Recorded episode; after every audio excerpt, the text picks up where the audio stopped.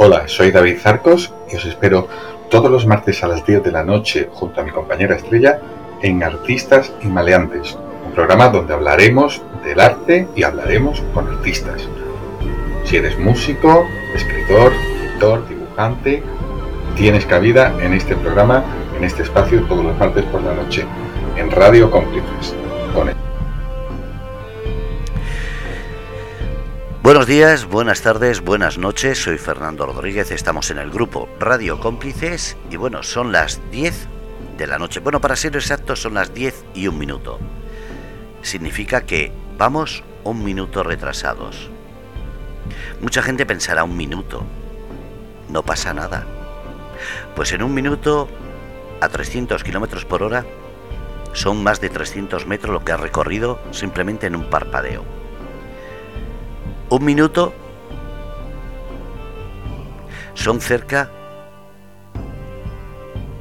de 60 pulsaciones. Imaginar estar sin 60 pulsaciones, morirías. Un minuto puede ser la situación entre ser feliz o estar triste, entre poderte apartar o recibir de lleno una hostia. Hay veces en que un minuto en la vida puede ser todo.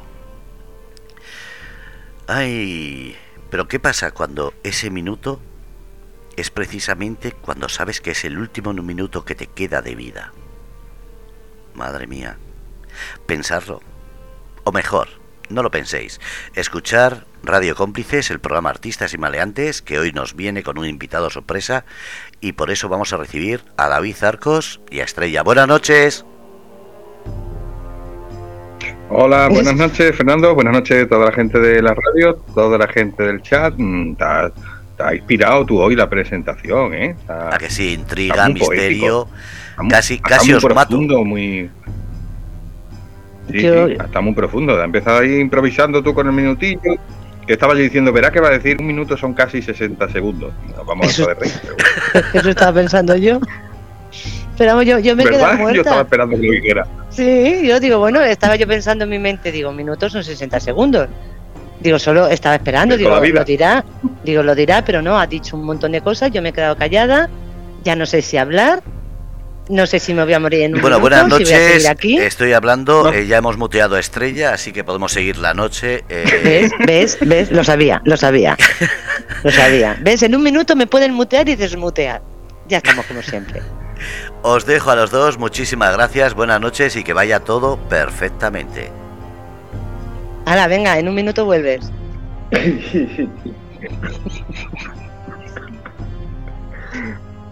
vuelve, vuelve luego sobre, la, sobre las 11 o así para, para meterte con Estrella. Buenas, Estrellita. Buenas noches, cariño. ¿Cómo estás? Buenas noches. Bien, bien. No sé, digo, un poco... Me ha dejado un poco así, pero bueno, no sé.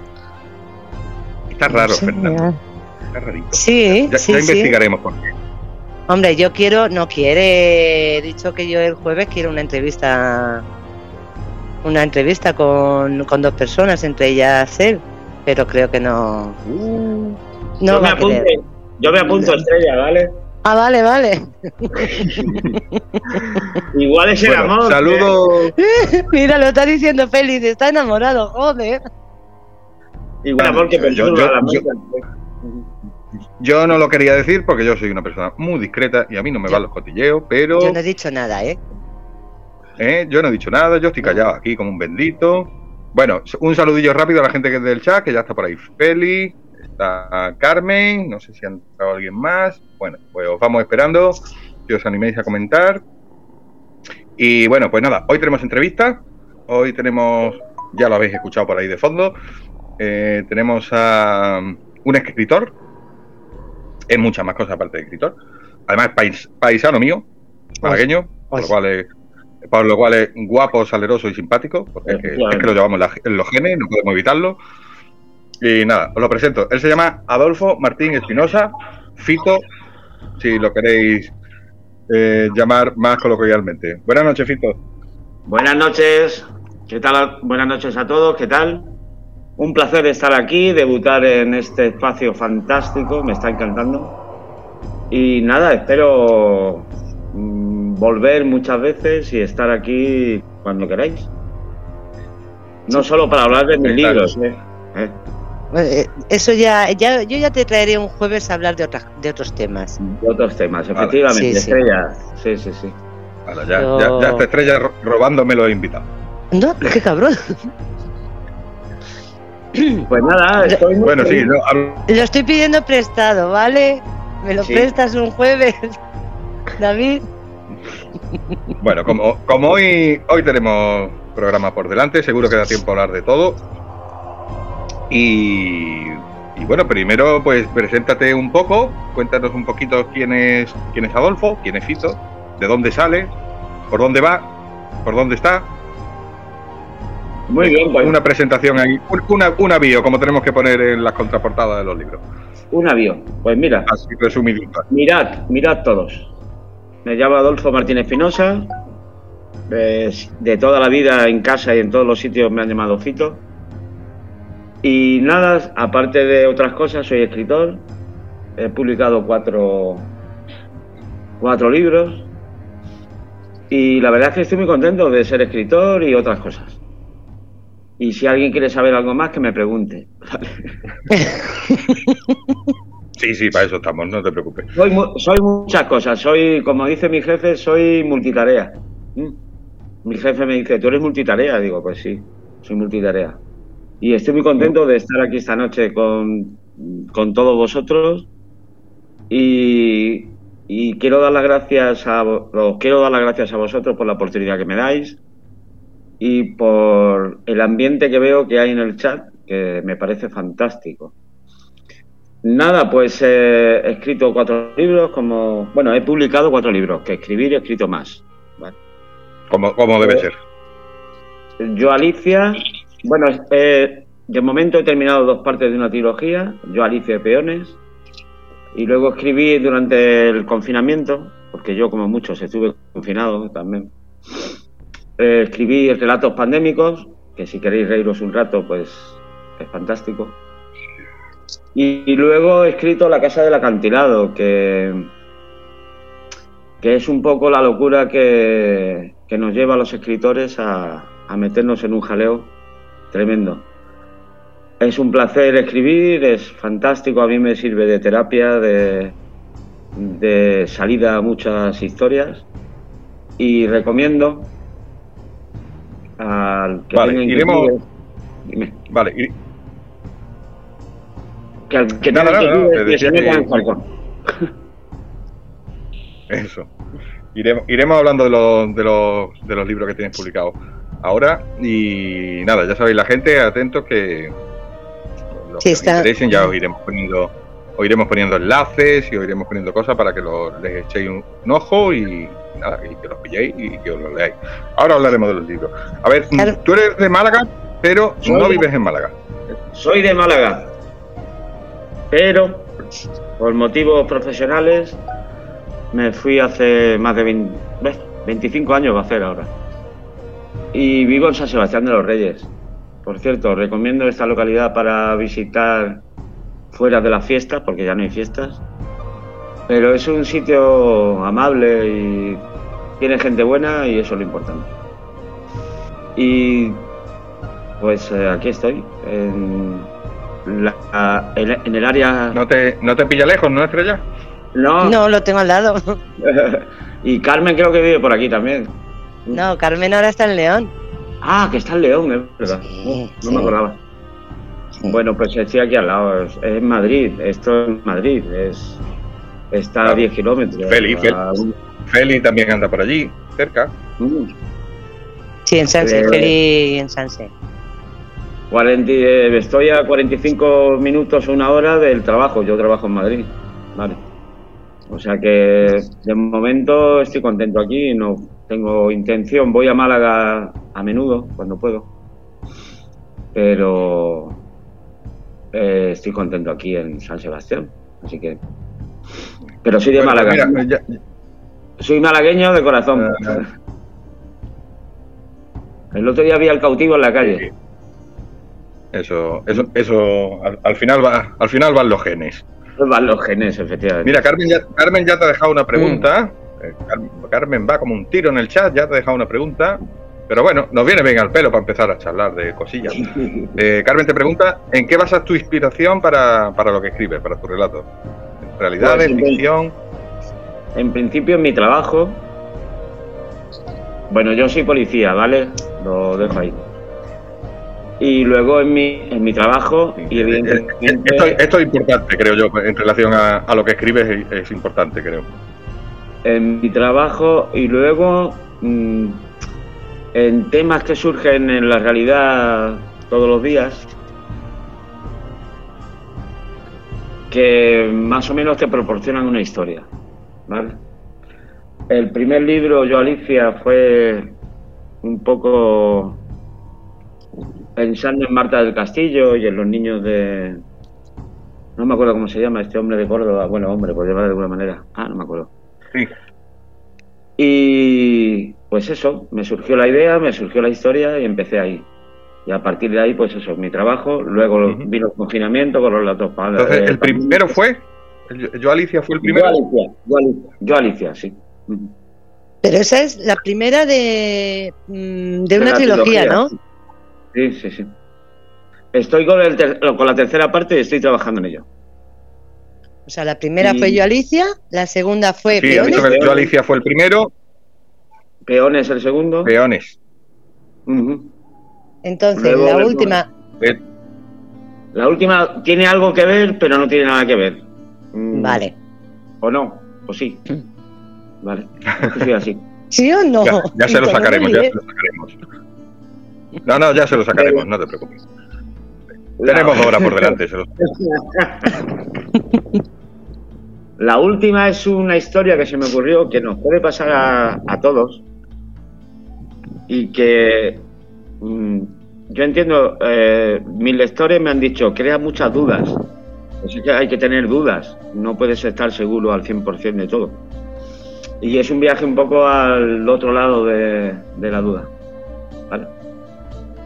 Ostras, me dejaba ahí un poco. Pues eh, lo que tenéis que hacer es sí, sí, leerlo. leerlo. Se puede, los dos primeros hay que leerlo. Dime, dime. No, no, no, termina, termina digo, que se puede, los dos primeros hay que leerlos por orden porque son una trilogía. si lees peones antes que yo Alicia, pues no entiendes de dónde viene la historia. Claro. Pero el último, sobre todo el último, tiene que ver con los dos primeros, pero no es la continuación. ¿vale? Tiene que ver lateralmente. ¿Qué, que el último es La Casa del Acantilado. No os preocupéis, que me ha puesto Félix que ponga enlace. No os preocupéis, Félix, que ahora, voy, ahora os iré poniendo enlaces para que miréis los libros. ¿Se puede considerar, esto tenía yo ganas de preguntarlo, eh, ¿se puede considerar lo que escribes novela negra? Sí, ¿Tú dirías que escribes novela negra? Es, muy oscura, sí, sí. sí. Sí, porque... Eh, vaya, hay crímenes, hay asesinatos, hay desapariciones. Sí, sí, sí, hay desapariciones, hay muertes, hay suicidios, hay historias de estas. Pero como digo siempre cuando, o sea, pienso siempre cuando me pongo, eh, empiezo a escribir, eh, siempre pienso lo mismo, el mal existe. Ahí lo dejo. Ahí lo dejo. Sí. Aparte de la enfermedad, mental, existe el mal. Y tanto, por desgracia, todos sabemos que existe y me imagino que tú, por tu profesión, todavía lo has visto más, más de cerca. Sí, claro. A ver, está el enfermo mental que tiene, tiene su patología y tiene es diagnosticado o no diagnosticado, tiene su patología pero luego está el malo. El malo que hace el mal porque es malo. Sin tener ningún tipo de patología ni nada. ¿Vale? Entonces, esa, esa personalidad de malo da mucho para un escritor. Porque, vale, decir, tiene brotes psicóticos, eh, tal, tal, tal. Pero el malo es antisocial y aparte de eso, es malo. Y no quiero poner ningún ejemplo. quiero ser políticamente correcto, ¿vale? Vale. es la primera. Uy, eso en este programa, eso en este programa está complicado. Sí, estando, estando yo por medio. Eh, sí, sí, sí, estrella, pero ¿sabes qué pasa? Que al final nos confundimos con los diagnósticos de los psiquiatras, con eh, terapias psicológicas, con, con estas cosas. Y al final, el que es malo es malo y no hay que buscarle ninguna explicación. yo opino. Sí, no, y, pero, pero es verdad que mm, vivimos como en una época que todo el que el que hace una barbaridad, el que comete un crimen horrible tal, enseguida lo, lo catalogamos como loco. No, no, es que eso está loco, es que para lo que ha hecho hay que estar loco. No, no, no es quizá un método de no querer pensar nosotros mismos que no, que no existe la maldad pura. Bueno, no, es que está loco. Los enfermos psiquiátricos están diagnosticados y la verdad es que te necesitan y hoy día en España, por desgracia, eh, no hay cultura de la enfermedad mental. ¿Vale? Mm, nos limitamos a. O los psiquiatras, los psicólogos se limitan a una terapia básica y a mandar pastillas. Y no hay una cultura de la enfermedad mental. Pero luego está el, malo. Malo. O sea, la persona que mm, por su bienestar, por su conveniencia, hace el mal. Y ese no tiene nada que ver con un pobre enfermo psiquiátrico que además y reivindico esto, por favor. Eh, no hay cultura de la enfermedad mental en nuestro país, desgraciadamente. Hay muchas personas que tienen problemas mentales, sea depresión, sea ansiedad, sea brotes, sea... me da igual.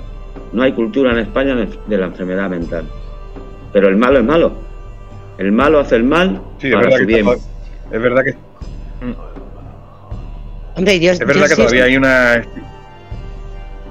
una estigmatización del, enfermo, mental, que, que no se le trata como un enfermo más. A ver, pues si tiene esquizofrenia, o tiene depresión, o tiene ansiedad, o tiene lo que sea, bueno, pues, pues es una enfermedad y, hay que tratarla. Es, sigue estando estigmatizado, ¿no? Uy, enfermo mental está mal de la cabeza. Hay como, efectivamente, como poca cultura de tratarlo, bueno, como una enfermedad más que se puede tratar, que hay que tratar y que hay que, y en muchos casos hasta curar. Pero hay, siempre como una, una, un apartarlo, un uy, este está chungo de la cabeza. Pero fíjate, David, que yo creo que mm, antes el decir que ibas al psicólogo eh, era como lo que dices tú, como decir, no, no lo digo porque se van a pensar que estoy loca. Sin embargo, yo creo que ahora mismo un tanto por ciento muy elevado de la población va al psicólogo y ya no nos da pues- no nos da miedo el decir mm, vamos yo de hecho yo llevo tres años yendo a, a la psicóloga y yo estoy súper contenta o sea a mí me ha ayudado muchísimo digo porque todos podemos saber a lo mejor nuestros problemas.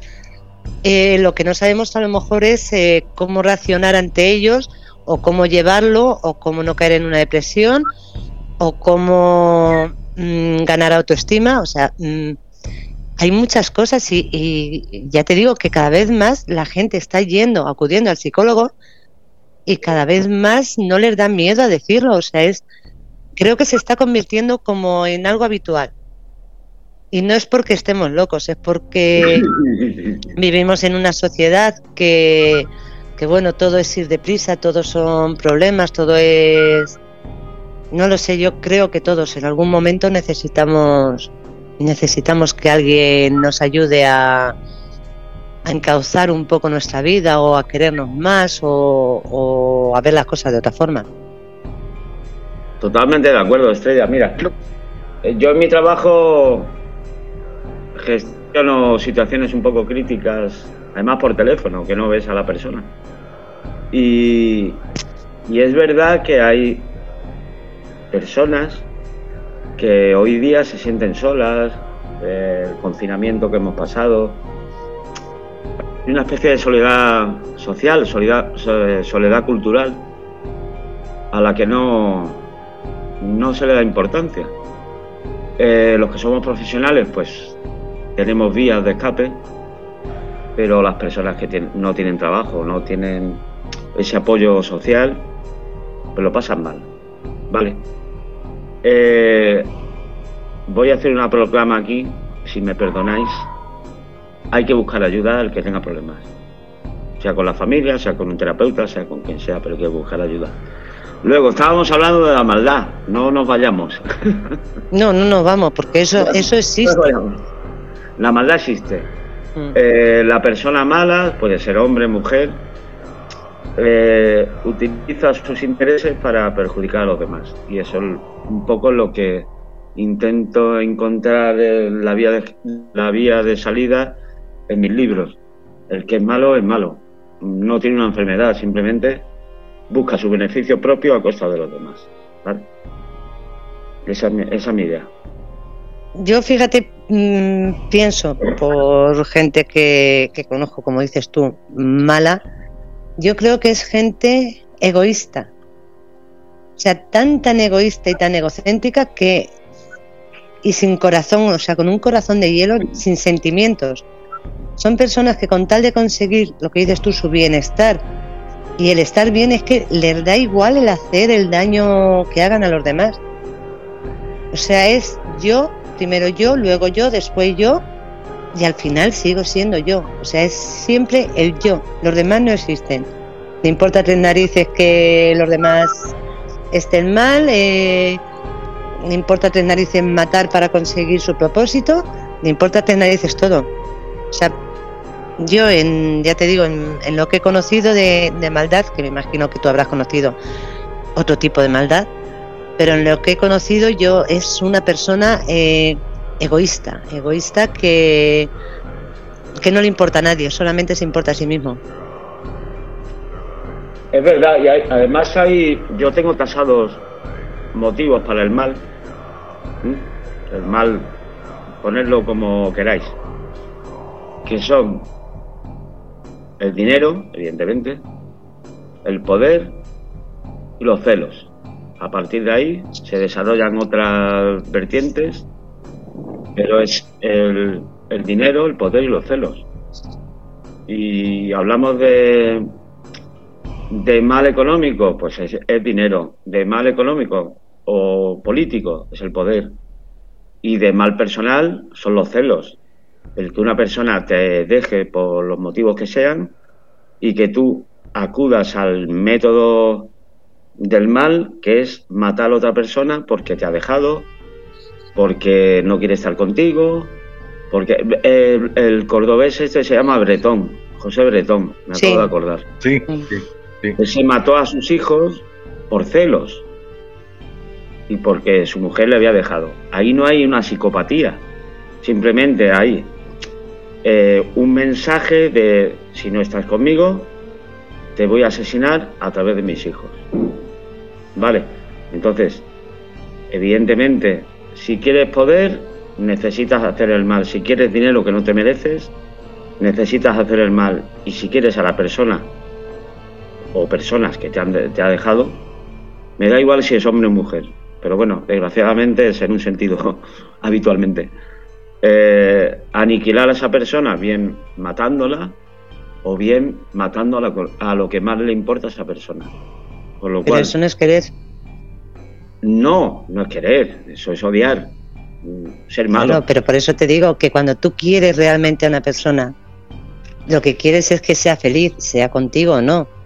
Y no cuando, eh, Exacto, es que confundimos el amor o el querer a alguien con, la maldad. con la maldad o con la posesión. Nadie es amor de nadie. Y si tú realmente quieres de verdad a una persona, no le haces daño, da igual que esté contigo o no. Lo que quieres, si contigo no puede estar, dime. Estrella, la posesión es maldad. Sí. Totalmente. Sí, sí, sí. Y no eres un loco, eres un, un, calificativo. Un cabrón. Un hijo de puta, pero. Sí, sí, sí, sí. Ya, ya, lo dice Estrella, no hay problema. No, sí, eso ya lo digo yo, o sea.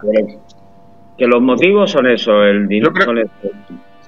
A ver, ¿alguien qué opina? Yo creo, yo creo que hay una, una característica común, eh, común y, y sine qua non, o sea, indispensable en, en, la gente que llamamos malvada.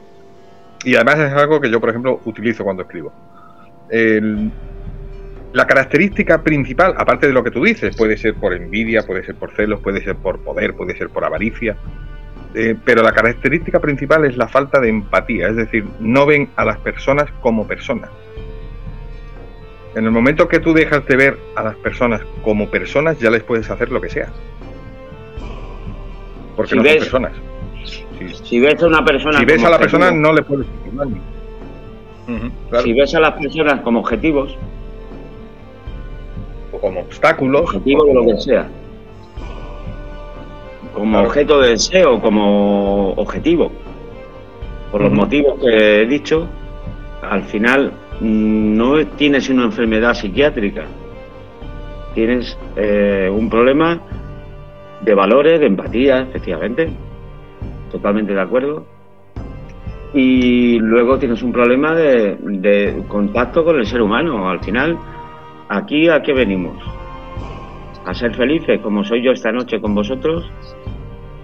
¿O a ser un desgraciado que busca mm, eh, matar gente, eh, maltratar a otra persona?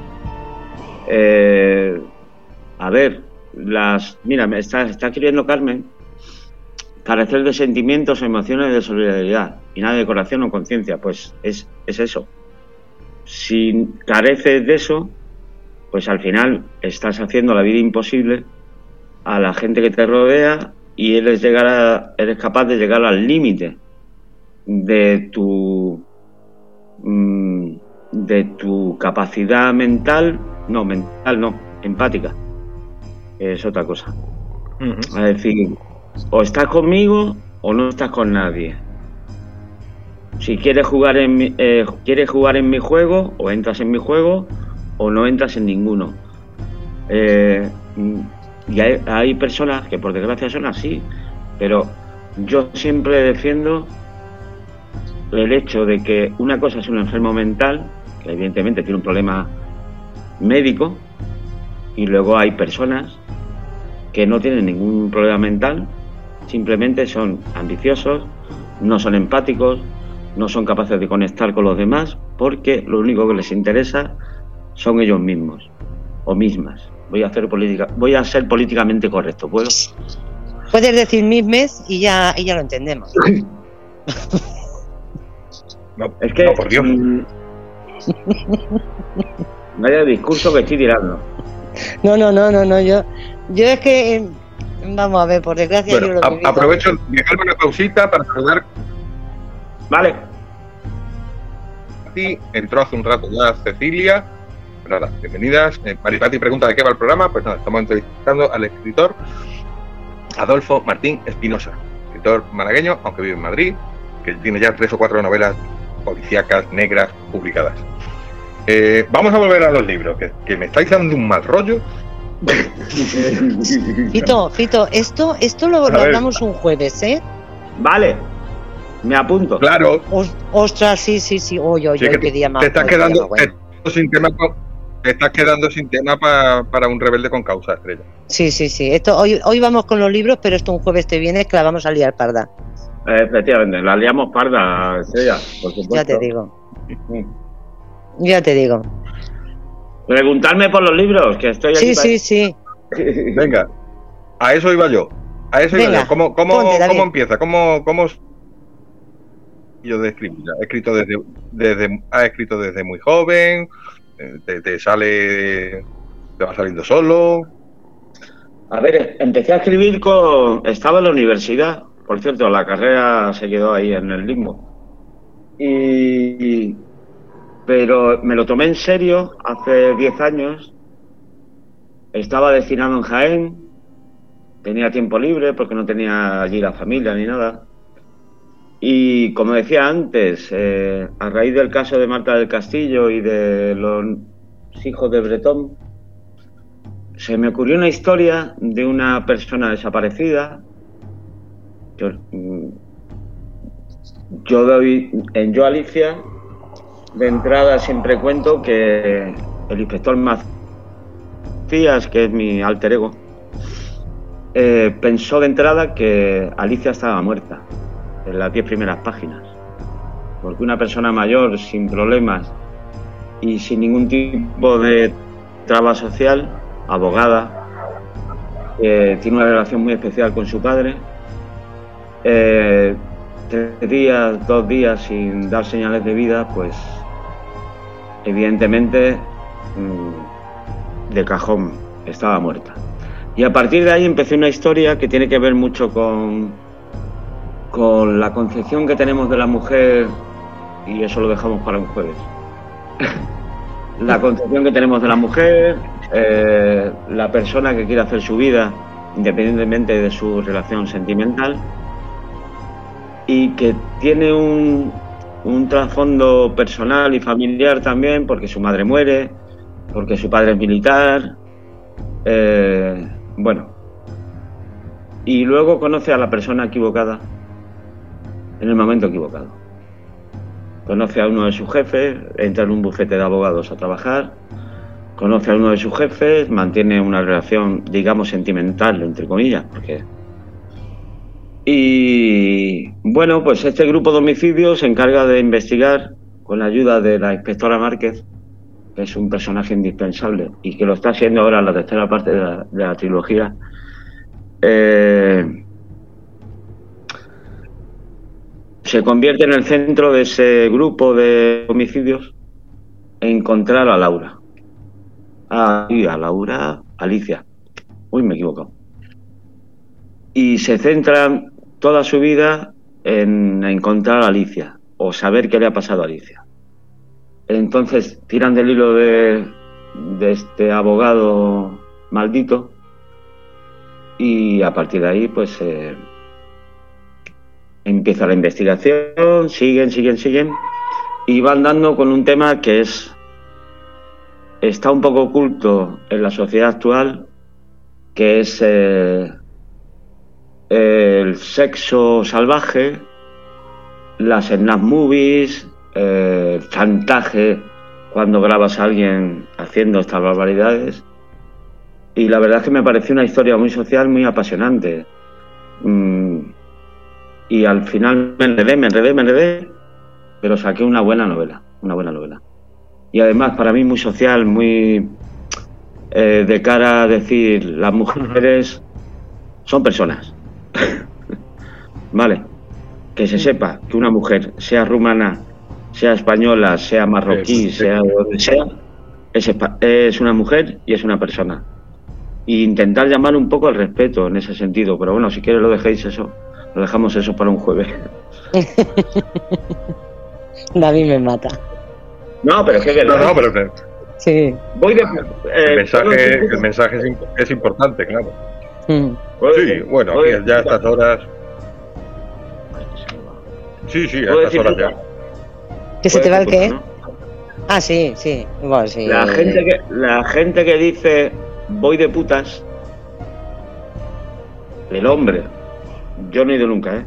Vale y ahí lo dejo como moral personal. La moral y la ética son personales, ¿vale? Cada uno en su vida hace eh, más o menos lo que puede y lo que le dejan. Pero sí que es verdad que es un mensaje que hay que dejar ahí.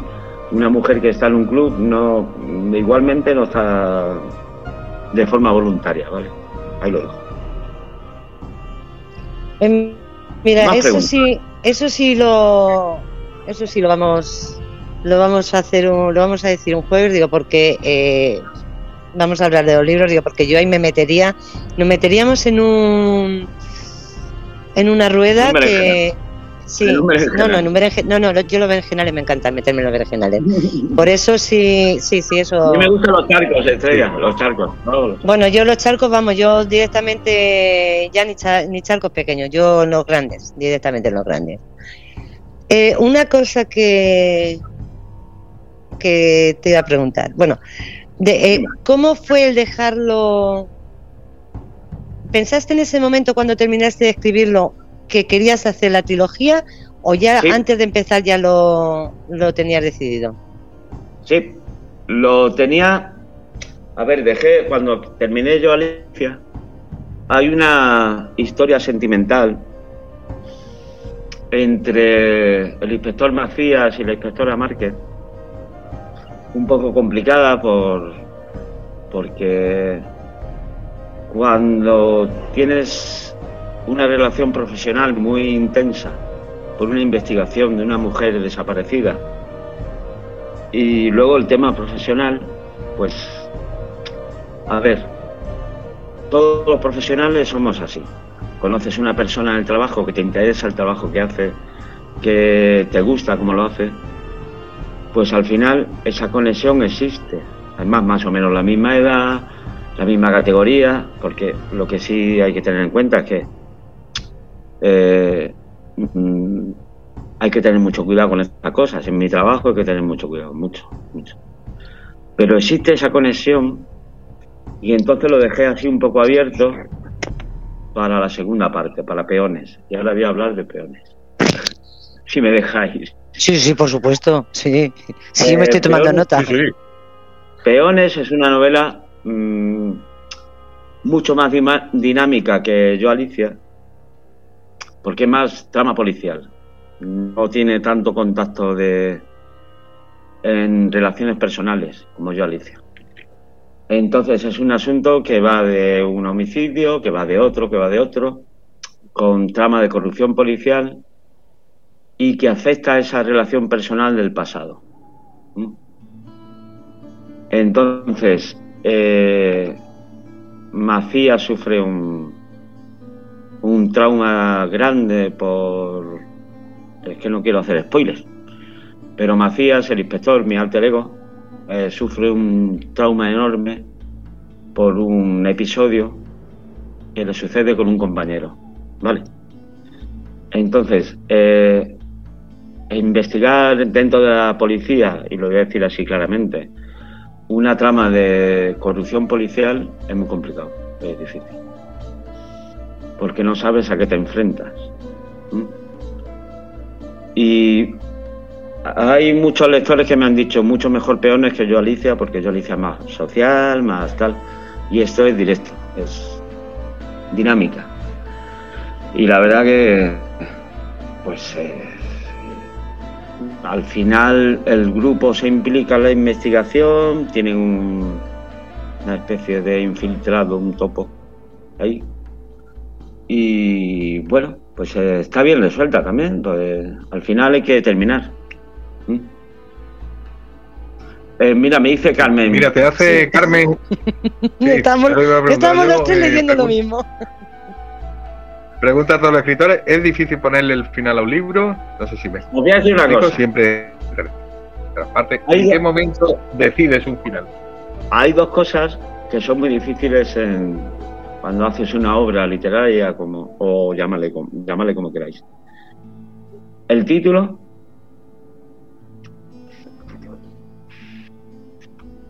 A ver, decía, el título, complicadísimo, muy complicado. Y al final, resolver es muy complicado, porque si no resuelves bien o, bueno, tienes la opción de dejar abierto, ¿vale? Como en mi caso en la trilogía, dejar abierto. Pero poner, poner título eh, y hacer un final que no sea... Mm, eh, eh, estoy viendo muchas series. No sé si vosotros veis series, me imagino que sí. Sí. Hay series que no se resuelven bien. No, no acaban bien. No, yo no sé, los guionistas, como tiran las series, como el panadero tira el pan todos los días, pues igual eh, no tienen tiempo de, de resolver un final. ¿Vale? pero es, muy complicado el título y el final. Y luego otra cosa que es, es muy difícil es el carácter de los personajes que si queréis hablamos ahora. Lo dejo abierto. No, no, tú, si quieres hablar de los personajes, habla. no, pero... Eh, yo estoy bastante de acuerdo con las dos cosas que ha dicho, con el... Con el, título, es muy complicado. ¿eh?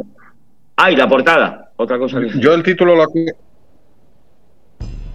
No, yo la portada no, porque la portada a mí me la hace un, un amiguete diseñador que es un, que es un genio y, confío en él ciegamente. Eh, el título, la verdad que no me preocupo, escribir, digo, ya saldrá. Y mm. me espero a que me salte a los ojos alguna frase del libro o algo. Digo, mira, aquí está, lo he encontrado. Y, y, el final yo tampoco, porque yo es que no me pongo a escribir si no tengo claro el principio y el final. Lo de medio a lo mejor no lo tengo nada claro pero si no tengo el final claro, no me pongo a escribir. Soy así, soy muy maniático. Yo que, eh, perdonadme, cuando me siento a escribir, tengo más claro el final que el, que el título casi. ¿Vale? O sea que esta historia eh, la tienes en la cabeza, los que ya tenemos experiencia, tenemos la técnica, que si queréis luego hablamos de eso también. La técnica es muy fácil, es cuadrar capítulos, cuadrar subcapítulos, tener muy claro, mira, tengo un cuaderno aquí, a mi lado siempre, es donde voy apuntando nombres. Nombres para no meter la pata con, la historia, cada uno se llama como se llama. Y, luego el, principio, eh, ¿creéis en la inspiración? Contestarme. Sí. Que si creemos en la inspiración. Sí, pero. En la inspiración, en ese momento loco. Sí. Yo sí. Pues. Yo sí, eh, pero te tiene, que pillar, te tiene que pillar trabajando. No, te tiene que pillar a las 2 de la mañana con el ordenador encendido y decir, empiezo. Pum, pum, pum, pum, pum. O a las 6 de la tarde, me da igual. No... Ahí no entro. Y luego el final, es verdad, mira, está diciendo Carmen, el final tiene que estar muy bien tejido para dejar claro si es punto seguido. Pues además, mira, le ha salido un palado, un pareído. Con rima y todo. Eh, a ver, la historia nace con un principio, evidentemente. Eso está claro. O sea, si no te importa, os leo. ¿Puedo leer?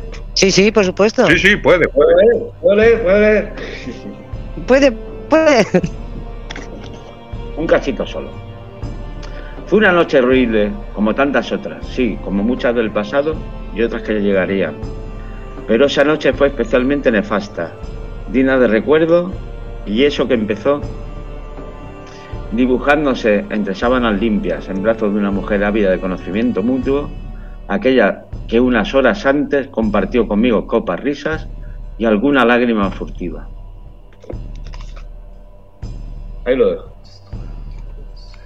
Joder, no. sigo, sigo, sigo, Espera, espera, espera, espera. A, pillártelo y, a leer. Espera, espera, espera. Esperadme. Era la hora de la frustración. La hora maldita del cierre de los bares decentes de las veladas familiares en compañía de la rutina, para quien la tuviera, pero también era la hora en que los solitarios miraban alrededor en la barra del bar buscando un alma tan gastada que no resistiera un ataque frontal digno de ganar una batalla y perder todas las guerras. Ella vivía un, un mejunje oscuro, algo mezclado con Coca-Cola, con hielo casi deshecho y con mucha graduación a tenor, a tenor de la expresión perdida de su cara, del brillo etílico de los ojos, de la compostura difícil del cuerpo sentado en un taburete, de las lágrimas afloradas por un recuerdo aún más nítido por efecto de las copas. El acercamiento fue fácil, la conversación también y la retirada suficientemente cubierta. Y ahora sí que lo dejo.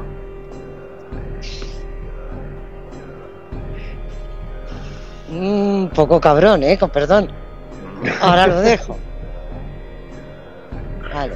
Un poco cabrón por, pues el inspector estaba de bajón, la chica también, pues eso, pues, acoplamiento. ¿eh? No, no, no, ya, pero digo, claro, ahora voy y lo dejo. Os dejo ahí. Ahora os imagináis el resto, compréis el libro y lo, lo terminéis de leer. Pues ella, ¿quieres que siga? La leche que al final me, lees el libro. Tengo, material aquí para seguir. Espera, espera, espera, espera.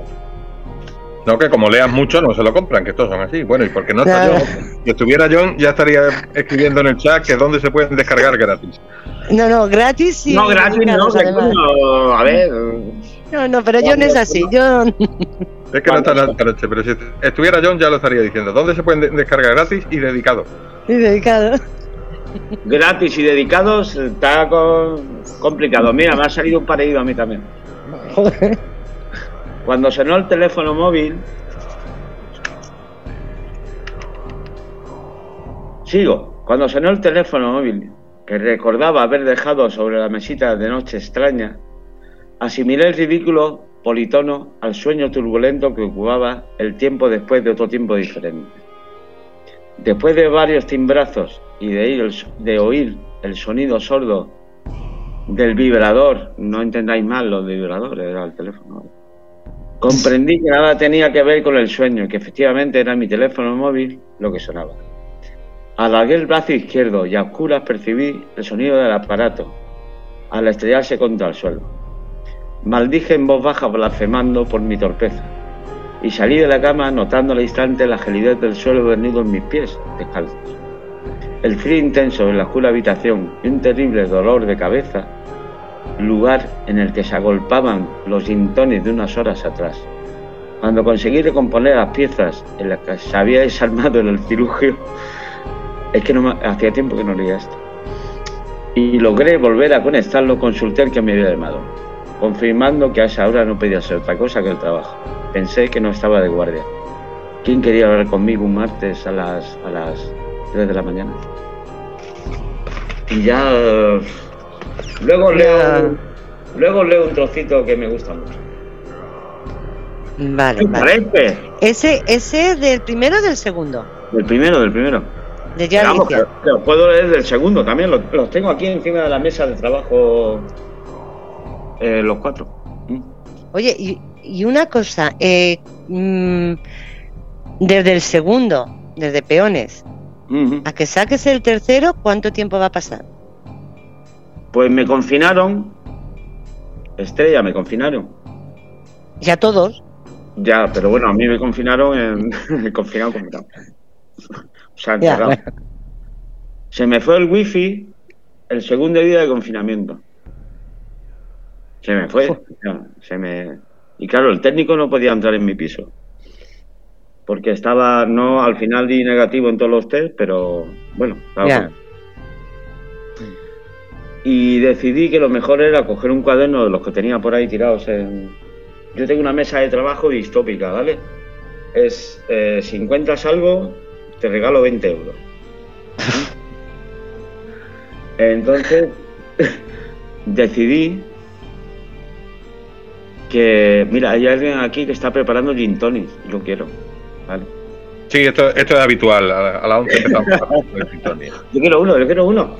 Sangría para eh, no solo a la 11 todavía, feliz, ¿no? Es, es feliz que decidí eh, empezar eh, volver a escribir cogí un cuaderno de los que tenía por allí en mi mesa distópica y dije, bueno, pues algo tendrás que hacer. Chicos, no vas a estar aquí dando vueltas a la mesa del salón como un loco, porque era el único ejercicio que me permitía la situación. Y empecé a escribir los relatos pandémicos con situaciones muy, muy cotidianas que nos estaban pasando a todos. Y era como decir, voy a, a plasmar mi, mi frustración con la de los demás, porque todos estábamos en esa situación, unos más, otros menos, sin contar con la gente de la UCI con... Bueno, eso no quiero recordarlo.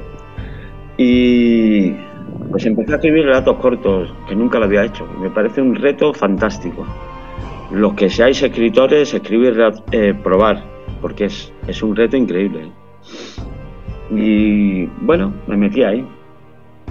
Y el libro, la portada es mía. Los que veáis, el dibujo de la portada es mía. Es mío.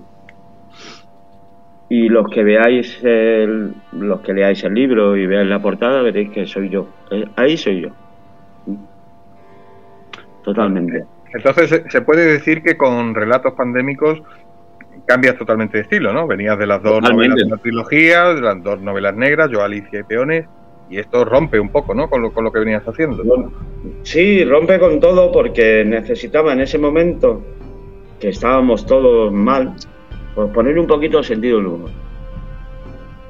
Sentido del humor, eh, contar, eh, no sé si el que lo lea le parecerá una tontería, pero necesitaba romper un poco la línea y decir, vamos a reírnos.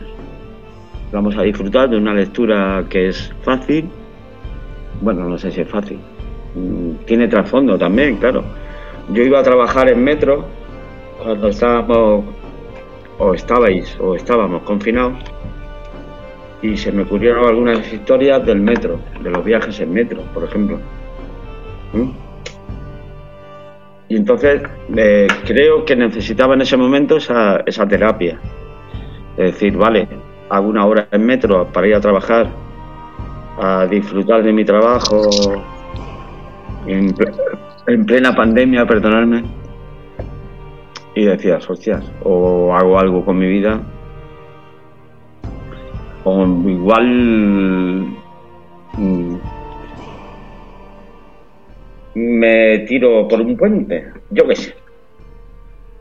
¿Os, ¿Puedo leer uno cortito? Sí, vamos, por mí encantada.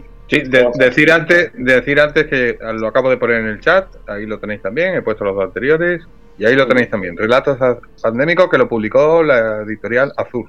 Azul, sí, es azul. Ya tenéis el enlace en el chat. Es azul, ¿vale? Eh, hay algunos que son un poco más sentimentales, ¿vale?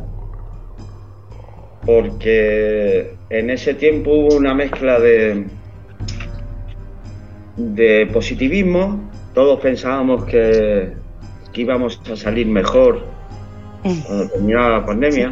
Sí, qué gracia, qué gracia hace ahora que recordar aquello. Esto saldremos mejores, sí. Pues mira, yo eh, en ese sentido yo era optimista, muy optimista. Decía, el mundo necesita un cambio, un hachazo y decir, eh, vamos adelante, pero de otra manera. Y ahora, vamos, hace mucho tiempo que veo que no, aquí el que quiere, quiere, y el que no quiere, no quiere, ¿sabes? Es así. ¿Es una pena? Pues es una pena, evidentemente. Estoy buscando el relato, es que... yo creo, eh, Pito, que todos pensamos, pues igual que cuando hablamos el otro día de Navidad, que llega Navidad, todos somos buenos, pero no todos somos buenos. Y lo que ha sacado la pandemia, que todos pensamos que, que íbamos a salir mejores. Que iba a ser la hostia. El que era, el que era bueno, el que era bueno, eh, sí, quizás se ha reforzado, pero el que, el que era malo ha salido más malo todavía. Mucho más, sí, sí. Ejemplo, me callo. Quiero ser políticamente correcto, que es mi primera intervención de muchas, espero. Vamos, yo no he sido políticamente correcta nunca, pero bueno. Yo tampoco. Pero yo, en marzo del 20, pensaba, esto tiene que. Mm, tiene un porqué y un para qué. Y la gente va a ser mejor, el total de los mortales, no solo aquí en España, bueno, en Madrid, pero he visto que no pero sí que es verdad que hay gente, hay personas que han hecho un esfuerzo muy grande por ayudar a los demás. Y Estrella, tú y yo sabemos de qué estamos hablando. Sí. Sí. Ahí está Macobi. pero. Ahí está Macobi. ayudando a la gente y. Pues eso, sin preguntar, sin preguntar por qué. O sea, vienes, necesitas comida, necesitas juguetes, necesitas ropa y ahí está esa asociación, tanto como las que hay por ahí, que están ayudando a mucha gente. Y tanto mm. esa como la de Vamos a salvar el mundo. Efectivamente. Que Carmen también la conoce y.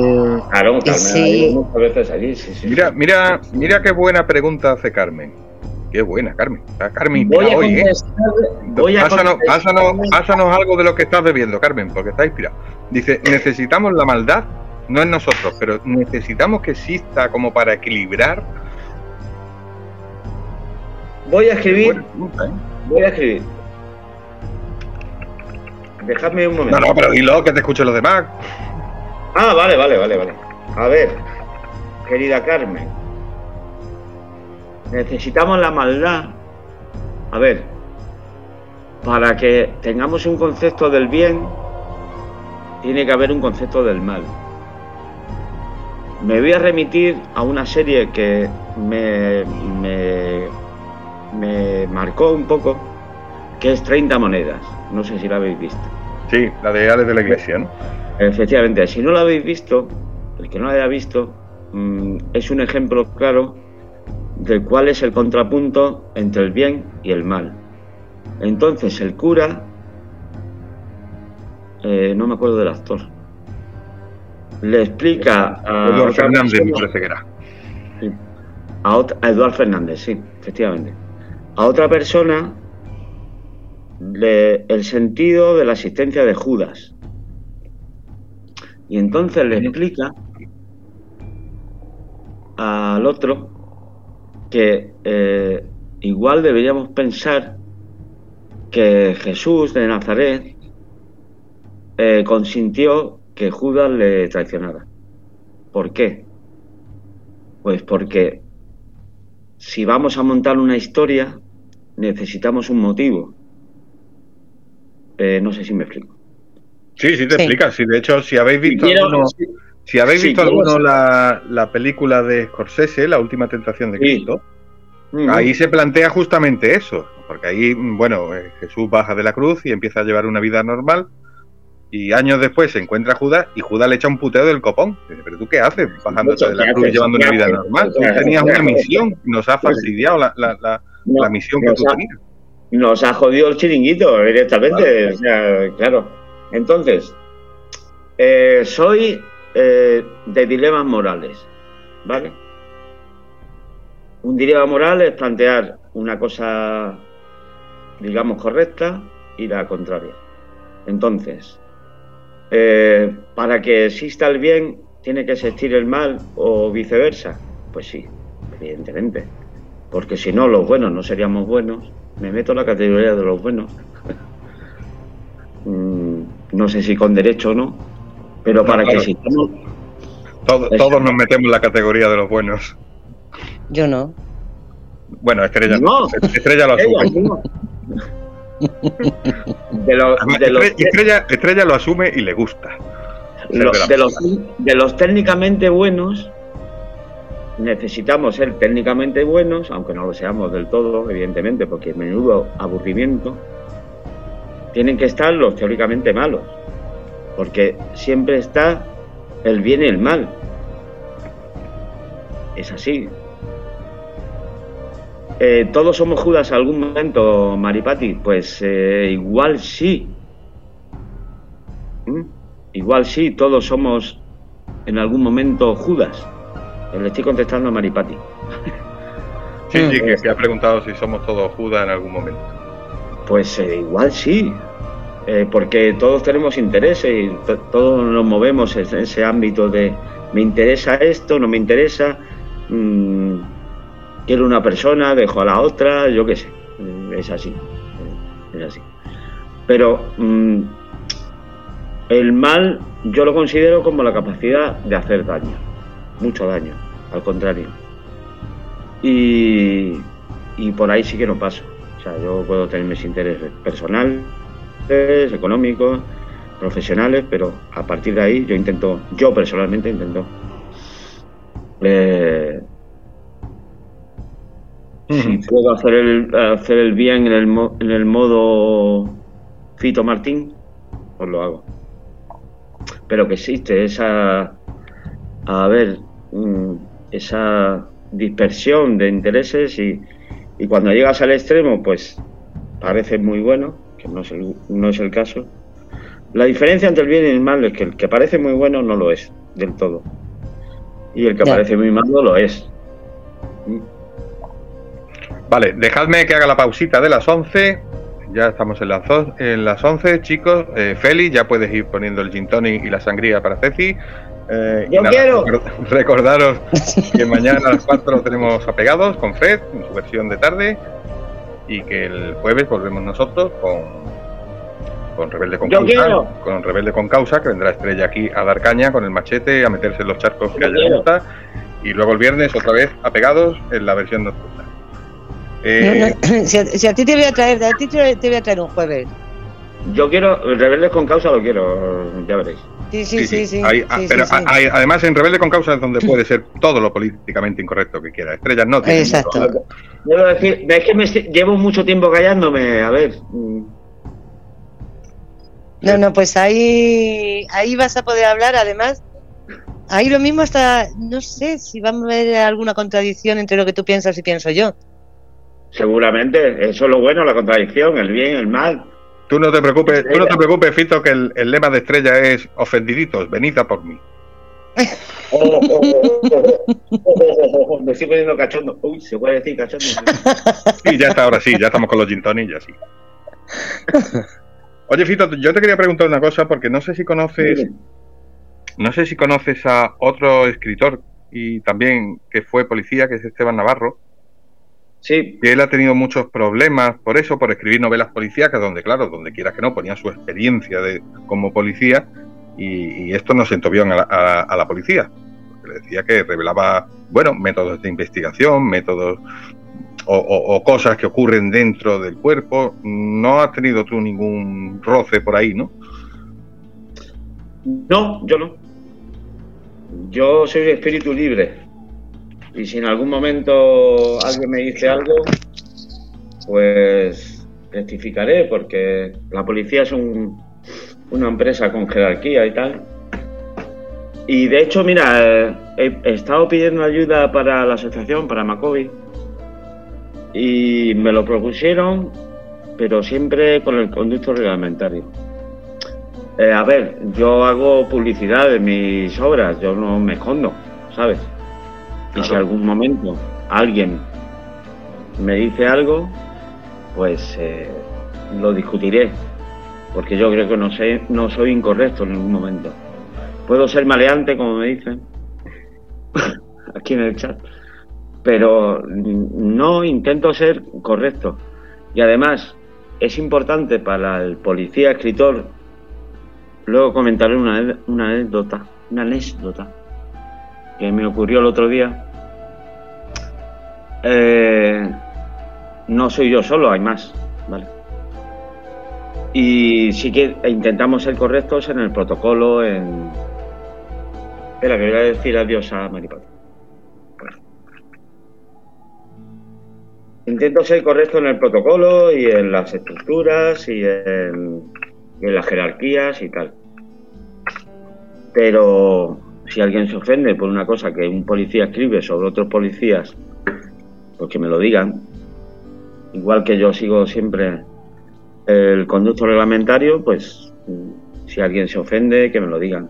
De momento, son 10 años de, de carrera de escritor y nadie me ha dicho nada. Y mira que me meto en charcos profundos.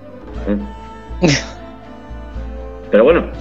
Oye, eh, está diciendo Félix que lo de Maleante no, no era por ti. Maleante es, eh, dice ah, que Maleante son Estrella y David. Bueno, en realidad es Estrella, yo soy el artista. Exactamente, David es el artista, yo soy la maleante, pero vamos, yo es que la mala tengo que ser siempre. Yo no puedo ir de buena por la vida, ¿no? He mandado el Yo lo puedo ser, pero no voy, no voy de buena. He mandado el enlace de, la charla esta que estamos teniendo, fantástica, por cierto, se me está pasando el tiempo. Eh, a, mi hermano pequeño, esta mañana, cuando me la ha mandado David, y me dice, maleante, digo, tú me conoces, eres mi hermano pequeño y sabes cómo soy. Eh, soy un poco maleante. pero... Sí, soy, soy, no soy maleante, soy malote me gusta tocar las narices a la gente, me gusta. me gusta decir lo que pienso. Me gusta decir lo que pienso. Y escribir lo que pienso, además. O sea, es que vivimos en este mundo políticamente correcto que no se puede decir nada sin mm, pensar qué es lo que estás diciendo. No. Da igual que seas de derecha o de izquierdas, pero mm, con todo el respeto a todo el mundo, eso sí, eso sí. Yo, para mí, el respeto que nos falte. Y tenemos una broma, se puede decir, no sé si puede decir. Sí. ¿Lo puede decir? Se puede decir todo. sí, sí, sí. Tenemos una broma en el trabajo. Yo trabajo en la sala de 029 en Madrid. Eh, somos un grupo de trabajo grande, amplio. Somos 35, 40 personas. y yo eh, soy supervisor, soy jefe intermedio, digamos. Vamos a dejarlo ahí. Y tenemos bromas con el, lenguaje inclusivo, el lenguaje políticamente correcto. Muchas bromas. Mm. Y, ¿se puede decir negro? Sí. ¿Se puede decir mujer? Sí.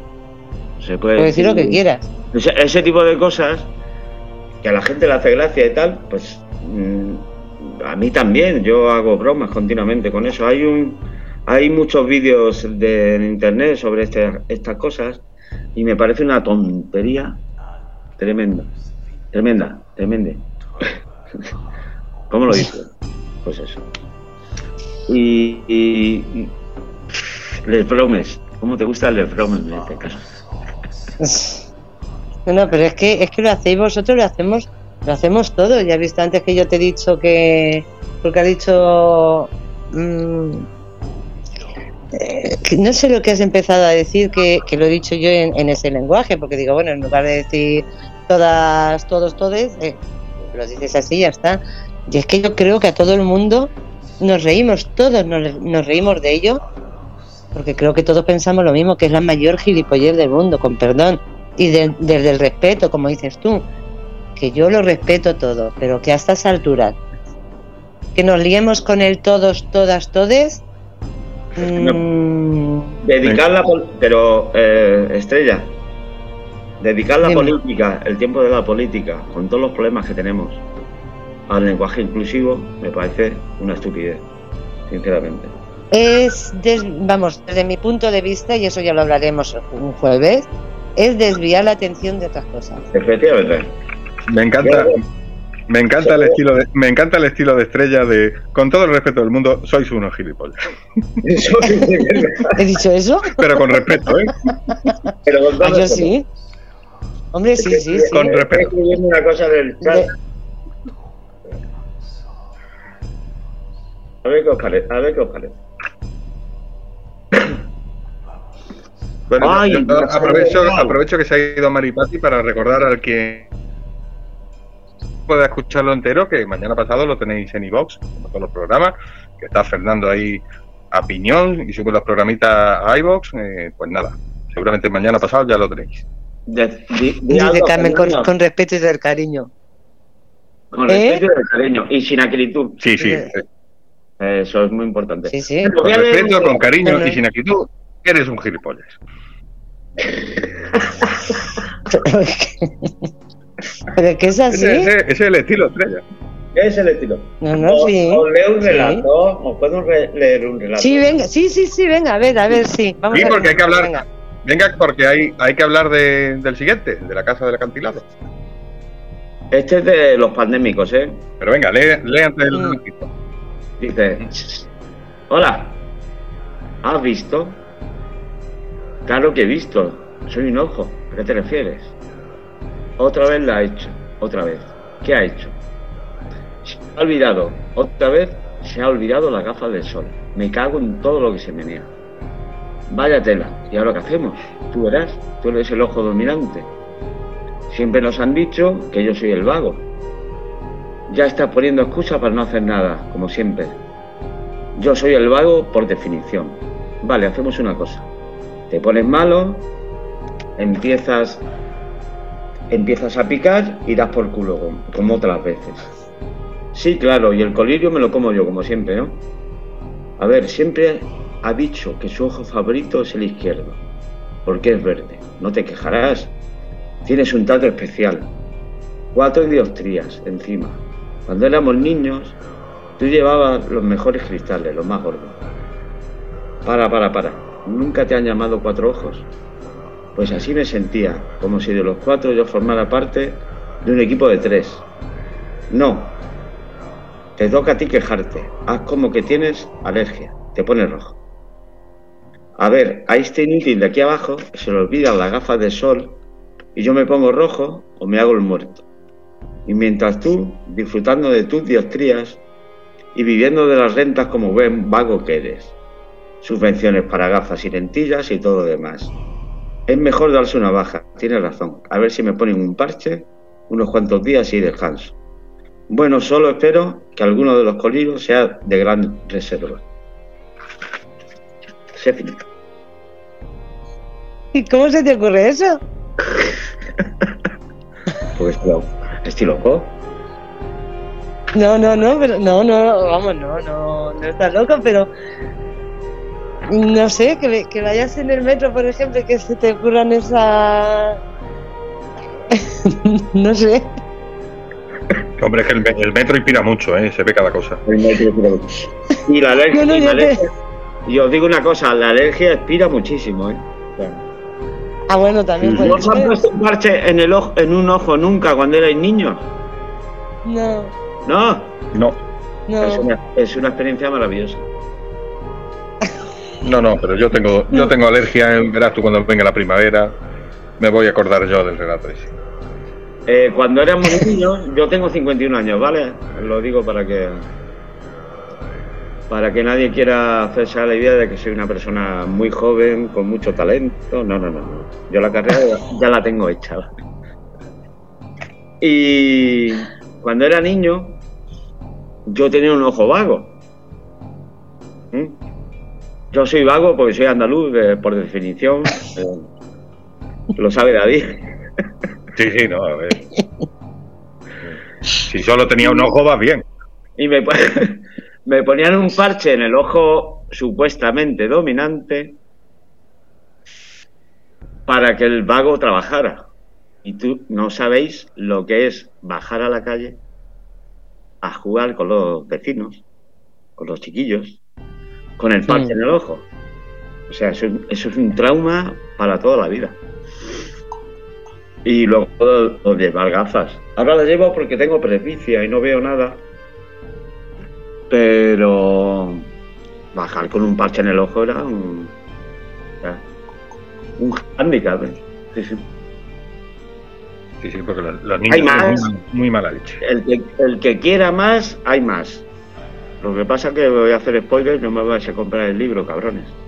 Eso iba a decir, el que quiera más que se lo compre. Sí, sí. Ah, Oye, ¿dónde, ¿dónde lo compramos? ¿En, ¿En la editorial o se puede encontrar en más sitios? pues en Sí, me he puesto yo los enlaces. Ahí mismo pinchas y por ahí mismo lo puedes Sí, comprar. sí, sí, ahí, ahí, ahí. Ujú. Lo que ha puesto, sí. ¿Pero todos en ese mismo enlace? Eh, están todos en el enlace de la editorial, ¿vale? Vale. ¿Vale? Y en, la página, vale. en la página web de la editorial también, que creo que la he mandado a... y Si no, la mando ahora. Sí, no, no, sí, la voy a poner yo ahora porque viene viene como destacado el último, que es la casa del acantilado, pero si vais Oh. abajo, si, si hacéis scroll y vais a la página abajo, están los anteriores también. Bueno, una pregunta. Si hace, espera, espera un segundo, que le voy a decir que has dicho que, que hagamos qué, David. Espera, espera, mira, te lo voy a poner otra vez. No, no, Este ya, ya, ya, pero has dicho, sí, sí, pero has dicho que hagamos que, que hagamos qué, es cree, es que, es que Scroll, scroll es hacer darle ¿Qué al dedito, ¿Qué es darle al dedito abajo. está, No, sabéis, pues pon, pon darle al dedito, leche. no sabéis A mí, hablarme en la- a mí hablarme en latín, que es lo que entiendo. Si me habláis en castellano raro, pues no me pierdo. Vale. Claro, es que que no, no- no sabéis términos sexuales, pues claro. no, por Mirad, eso, Ese enlace es que hace es mucho el- que no mojo, macho. Ahí tenéis ese enlace, aunque ponga que es el enlace de la casa del acantilado, que lo es. Si le dais para abajo con el dedito, salen los otros libros. Vale, Efectivamente. Ahí, esa, esa es mi página web, ¿vale? Mm. Ese enlace que ha puesto David es mi página web. Mm. Que ahí hay fotos y hay historias, ¿vale? Hoy has publicado todos eh, con editorial, pero eh, eh, editoriales distintas, ¿no? ¿Cómo, cómo, te has, en- ¿Cómo te has entendido con las editoriales? ¿Bien? ¿Alguna mala experiencia? ¿Alguien aquí quiera...? Bueno, voy al baño y... eso no lo cuento, ¿no? A ver, eh, empecé con punto rojo.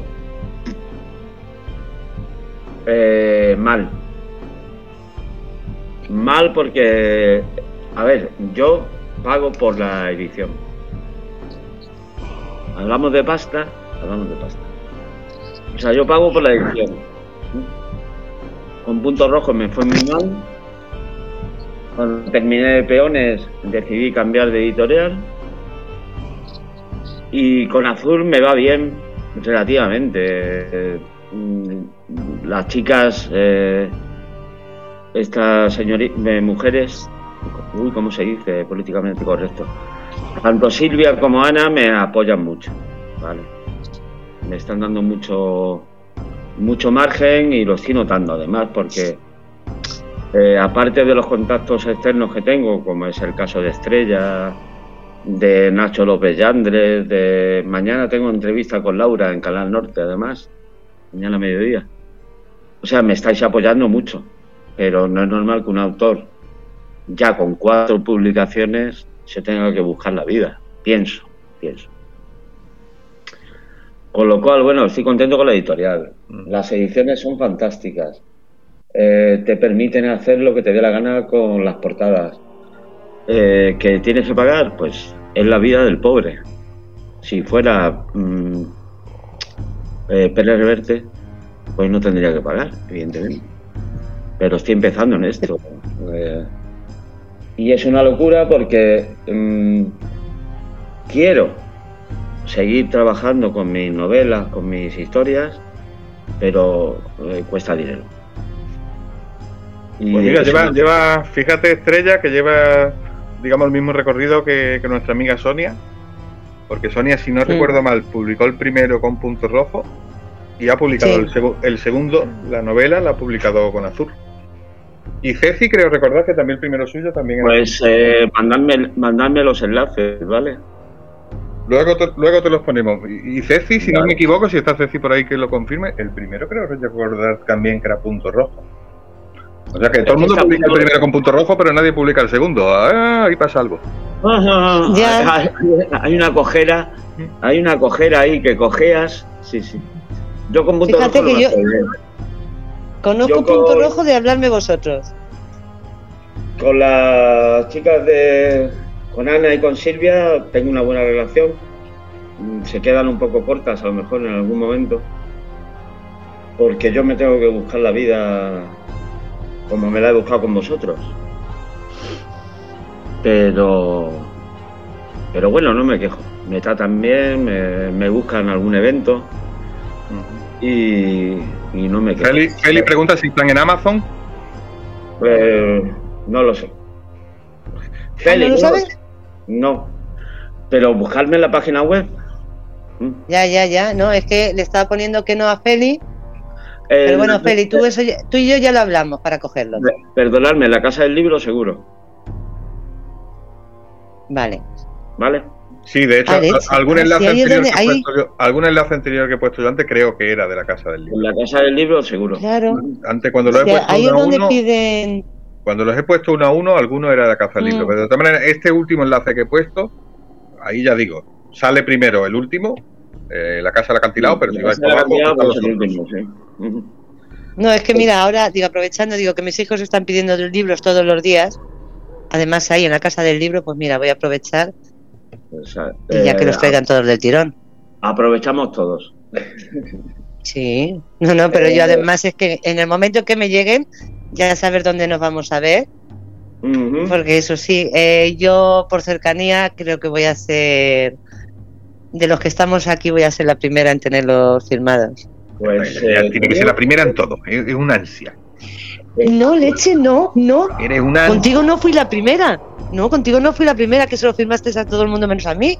¡Hala! ¡Hala! ¡Zasca! ¿Qué? ¿Qué? Oye, es verdad. Oye, tengo uno, tengo uno firmado, los tengo todos y tengo uno firmado nada más tuyo. Bueno, pues ahora voy a aprovechar. ¿Eh? Las polémicas son los jueves, ¿no? sí, el jueves le doy más. no, estas estrellas son cualquier día. Tengo entendido que las polémicas son los jueves. No. pero como dice David, que están yo, yo. Ella el cuchillo lo saca rápido. No, entréis en bucle los dos, porque os voy a leer otro relato. Y ahora empezamos con. Sí, venga, que tenemos que hablar de la casa del acantilado. Efectivamente. Os leo. Empieza con la escritura, escritura trémula de las mañanas. Ha abierto el cuaderno con las palabras cruzándose en su mente inquieta y es tanto el anhelo por empezar a escribir que las primeras frases tienen un trazo irregular. Las palabras quieren dibujarse rápidamente sobre el papel blanco pero ese humano no está ágil. Ha decidido esperar con su otra terapia matutina y nota los primeros eh, efectos de la abstinencia no buscada. Aún así, de manera torpe, consigue escribir el primer párrafo, una presentación, unas cuantas palabras. Antes ha pegado a la portada del cuaderno unas que quieren ser lo que él quiere expresar, un título premonitorio de lo que quiere que sea si alguien eh, finalmente lo lee. Se decide por el café, aunque tenga la tentación demasiado cerca. Creo que si supiera la primera mañana, sin eso, que le hace sentir mejor y le quita los temblores, vendrá una segunda, una tercera, una cuarta. Está a punto de rendirse cuando no consigue pasar del primer párrafo, cuando las palabras no llenan el cuaderno, cuando el bolígrafo parece un alma inútil en una mano izquierda tantas veces diestra. Piensa que un culín en el fondo de la taza de café, ya vacía, será suficiente para tener más cerca lo que busca, tranquilidad, inspiración. Recuerda aquellas veladas, noches con el vaso de whisky y el tabaco muy cercano, en las que consiguió escribir novelas sin dormir, miles de palabras en esos cuadernos que aún guarda por casa. O recuerda otras noches en las que miles de sombras ausentes moderaron obras de calado profundo. Recuerda el esfuerzo de cada mañana con la resaca del alcohol, cuadernos y palabras. Solo un chorrito, piensa y cumple. Solo unas gotas de ese líquido reparador de color ámbar. Desaparece el temblor cuando el estómago nota el calor, las neuronas asimilan que les va a llegar su razón, su ración, y la mente se despeja. Las palabras vuelven a llenar las páginas del cuaderno. Diario de la desescalada es su título. El primer párrafo empieza con la frase, ah, la frase hace 51, días que.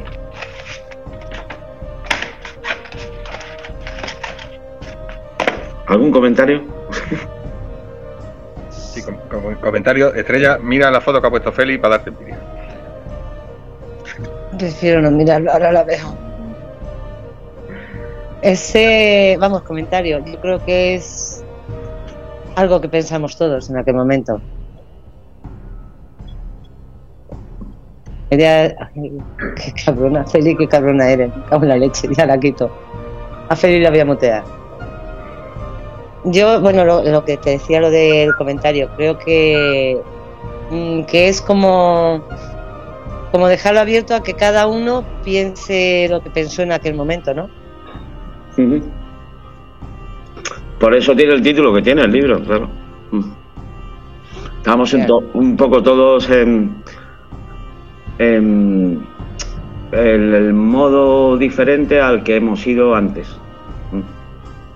Y creo que además lo seguimos estando. Es que esto no ha acabado. Oh, sí. Claro. No, ha terminado. Ahí se ha instalado un miedo. Bueno, eso ya te digo que eso ya lo.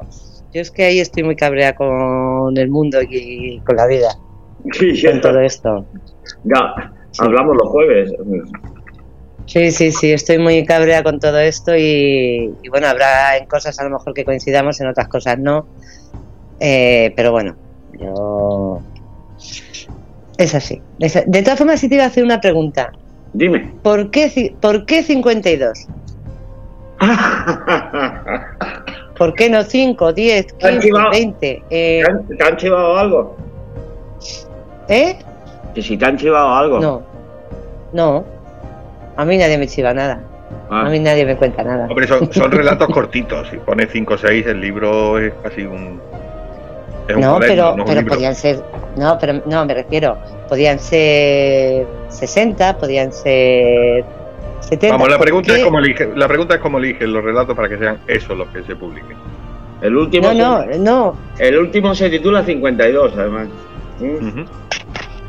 A ver, es un, es un número que me persigue. ¿Mm? Coño, que te persiga el 25, que mejore. además tiene una rima muy chunga.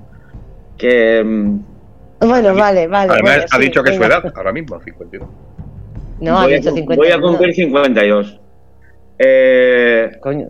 es un número que me persigue totalmente durante buena parte de mi vida. Y esa es una historia que me apetecería contar porque... ¿En un libro? Eh, 52, ¿No tenemos primicia? A ver, mi número de teléfono termina en 52. Mi número de carnet profesional termina en 52.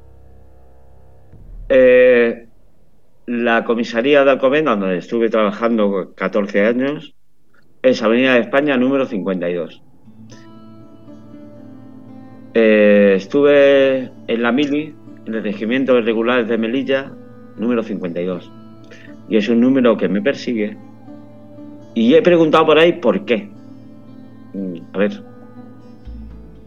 Eh, todo tiene su explicación, ¿o no? ¿Sí o no? Bueno, no, hombre. todo no. Pero vaya, tú explica lo del 52. Que yo también. No tengo, ni, no tengo ni, idea, vamos, lo del 52 es una cosa que me persigue y que me persigue.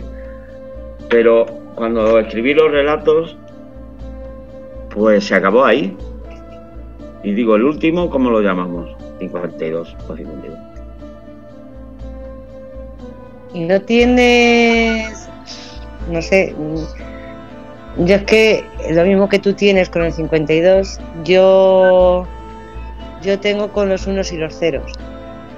Vale, cuéntame. O sea, de, no, bueno, no, no, no sé el por qué, no sé el por qué.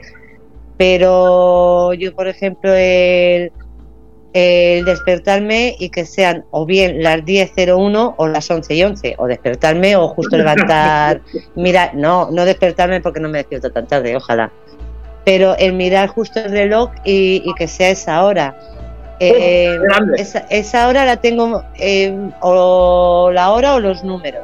De hecho, yo sí te digo una cosa, por ejemplo, cuando yo me he comprado un coche, yo siempre he dicho que no me compraría, que si yo ahora mismo voy a comprarme un coche y tiene hay una matrícula con el 1111 o el 1001, digo que no. O sea, no lo sé, no sé por qué.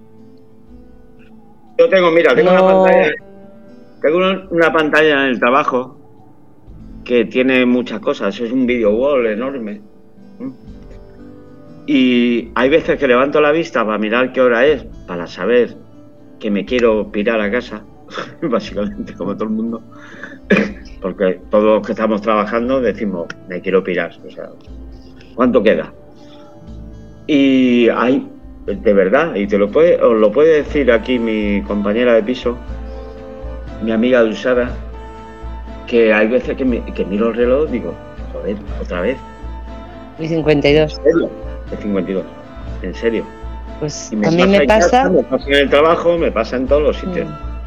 Pues a mí me pasa con los unos y los ceros.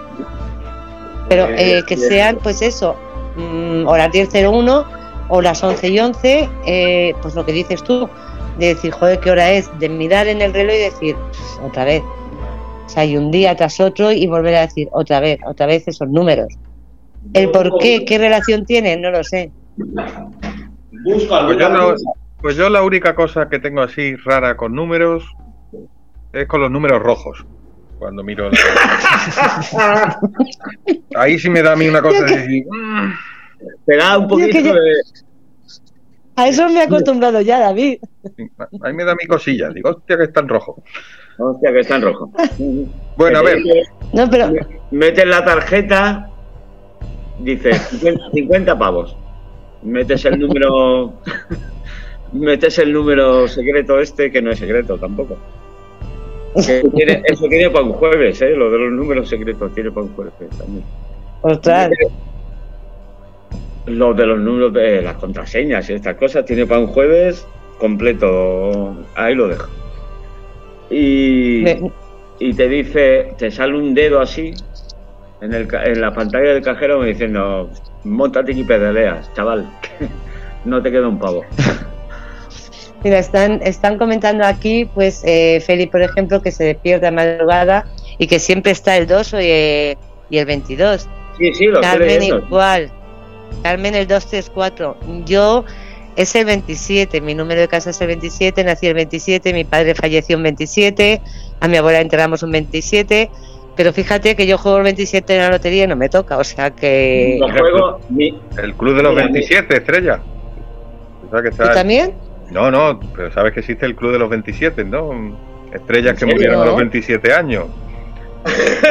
Ese pasó. no, coño, es verdad. Jim, Jim Morrison, eh, Jenny Joplin, Jimi Hendrix. ¿En serio? La Amy Winehouse, todas murieron a los 27. Yo, mira, a los 27 fijo que no voy a morir. No, tú ya la has pasado, tú ya esa, esa, barrera la has pasado ya.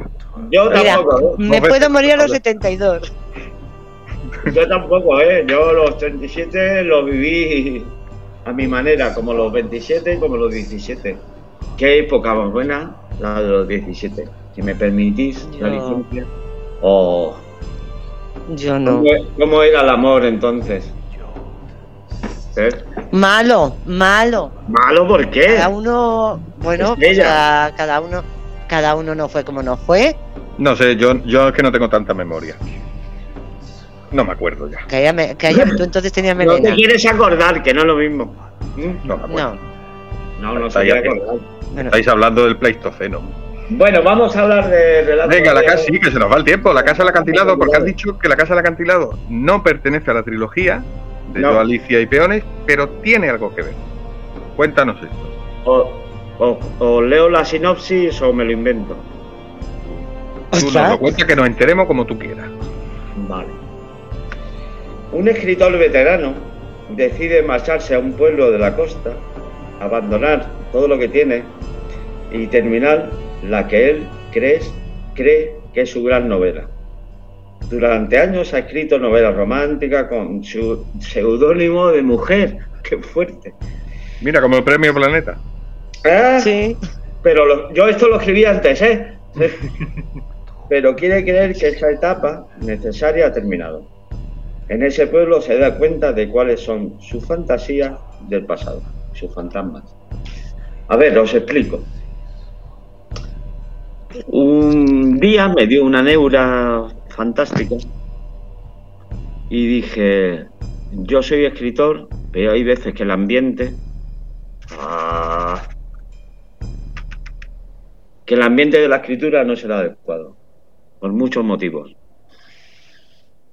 Y encima, si te obligan a escribir con seudónimo, la estás cagando porque además escribes novelas románticas, con todos mis respetos para el que le guste. Y dices, me piro. Te vas a un pueblo, coges tu coche, te vas a un pueblo de la costa. No digo qué costa porque no quiero personalizar. Y allí encuentra cosas que no espera. Y no quiero, no puedo contar más interesante. Mm. Es un poco fantasía. A ver, es, fantasía total. Es el, la mente del escritor que dice, necesito salir de mi rutina asquerosa. Hoy se puede decir asquerosa. Sí. Sí, y... Estrella lo dice mucho. y me piro a tomar por saco de aquí, porque lo que la rutina que estoy viviendo aquí no me gusta y además no puedo escribir nada más que novelas románticas y quiero terminar mi, mi novela estrella. Ay, sí, mira, he dicho estrella. y me voy y, me encuentro con un personaje, me encuentro con un personaje que no me espero encontrar y con mm, eh, situaciones eh, distópicas. Por cierto, utilizo el término distópico muy eh, muy habitualmente, ¿vale? Me gustan las distopías. ¿Pero en tu vida normal o en tu vida cotidiana o en los libros te refieres? En los libros he visto una serie que se llama La Valla en Netflix, que es una distopía total, de España además. Y luego pues me gusta, todos tenemos un mundo utópico que es el, amor perfecto, las novelas perfectas, eh, los dibujos. Por cierto, soy dibujante también. ahí lo dejo.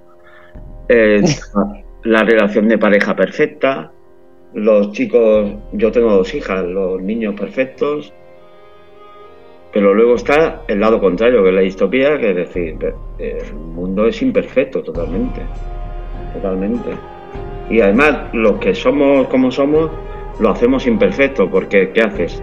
Rompes la burbuja.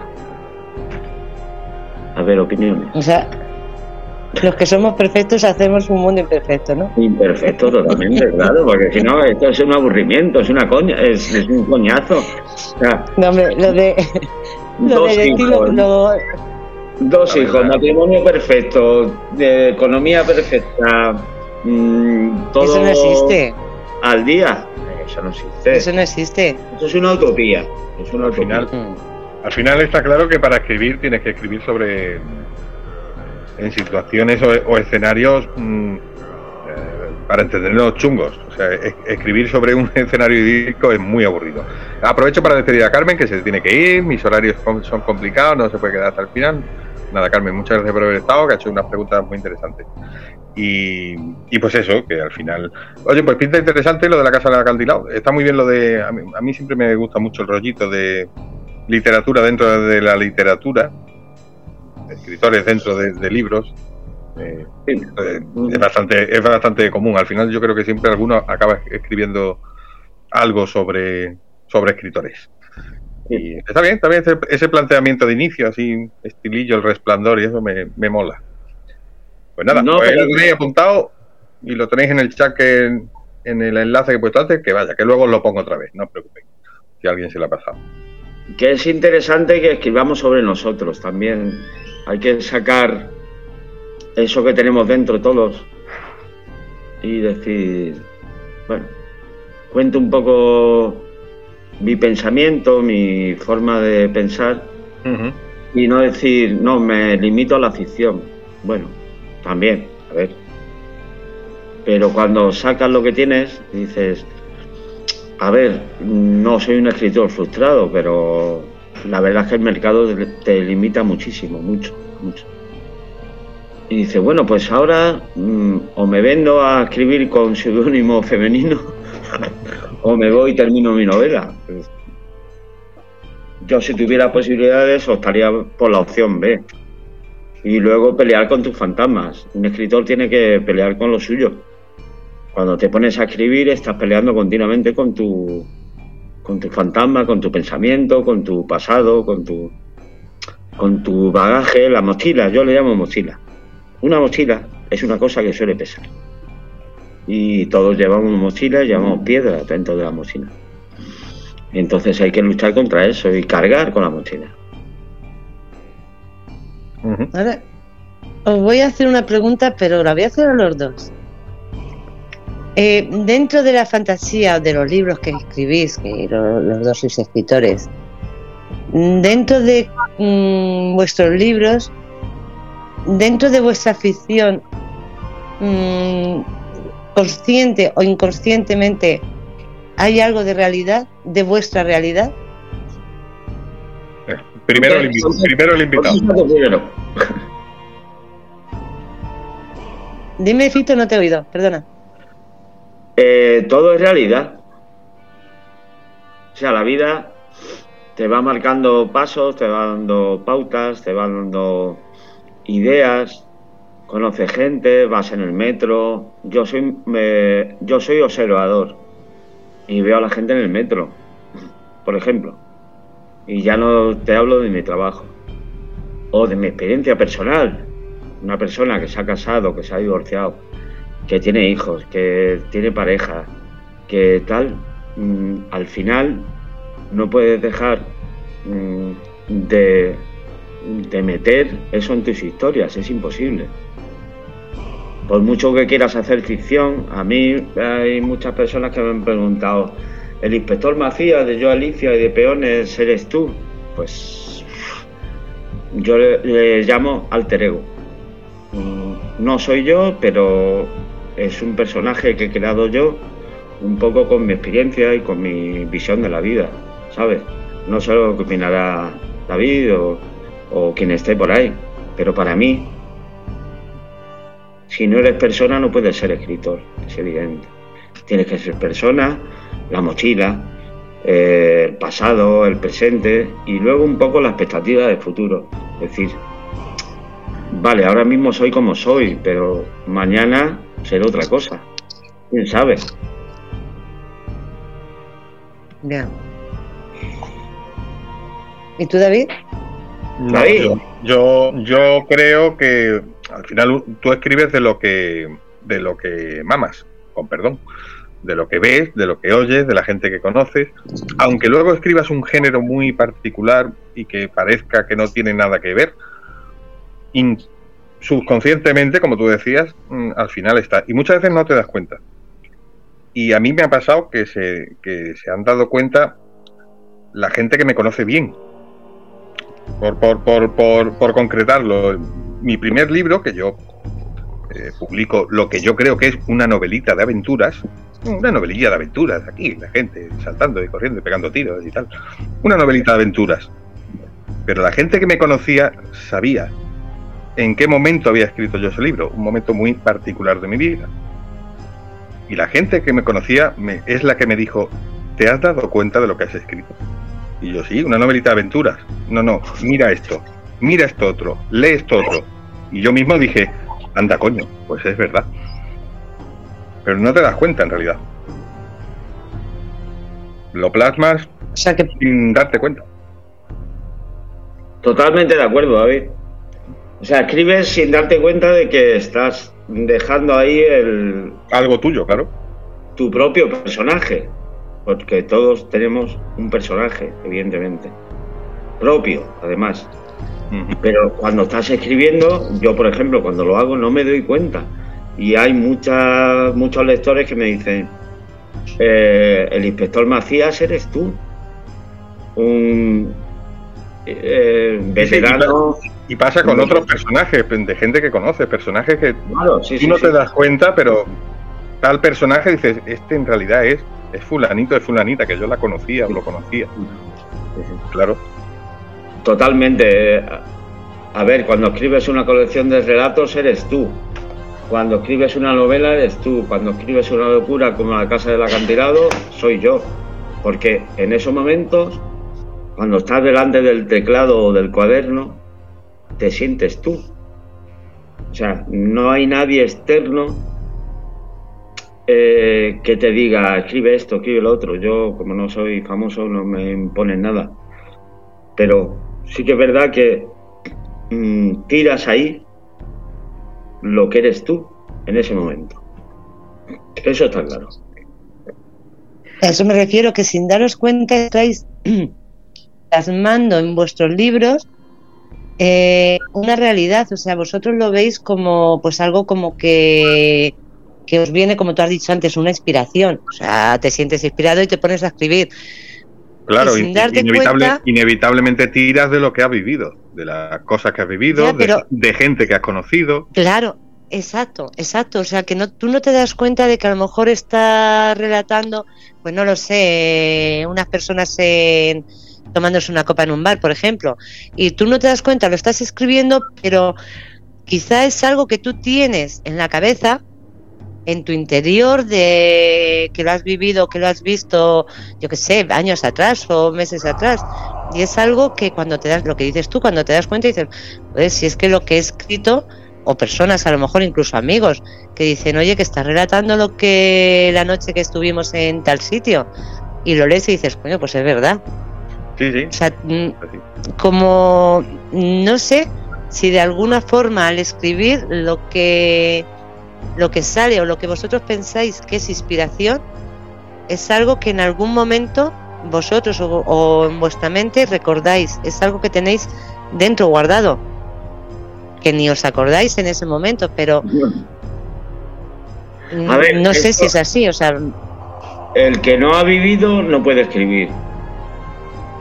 El que no ha leído no puede escribir. El que no ha leído no puede escribir y el que no tiene un bagaje personal del pasado, sea bueno o sea malo, cada uno eh, tiene su bagaje. En, mi caso es muy bueno, de mi infancia, de mi juventud, de mi experiencia profesional y sentimental, sea bueno o sea malo. Eh, la experiencia sentimental cada uno tiene la suya, con nuestra edad además es variopinta.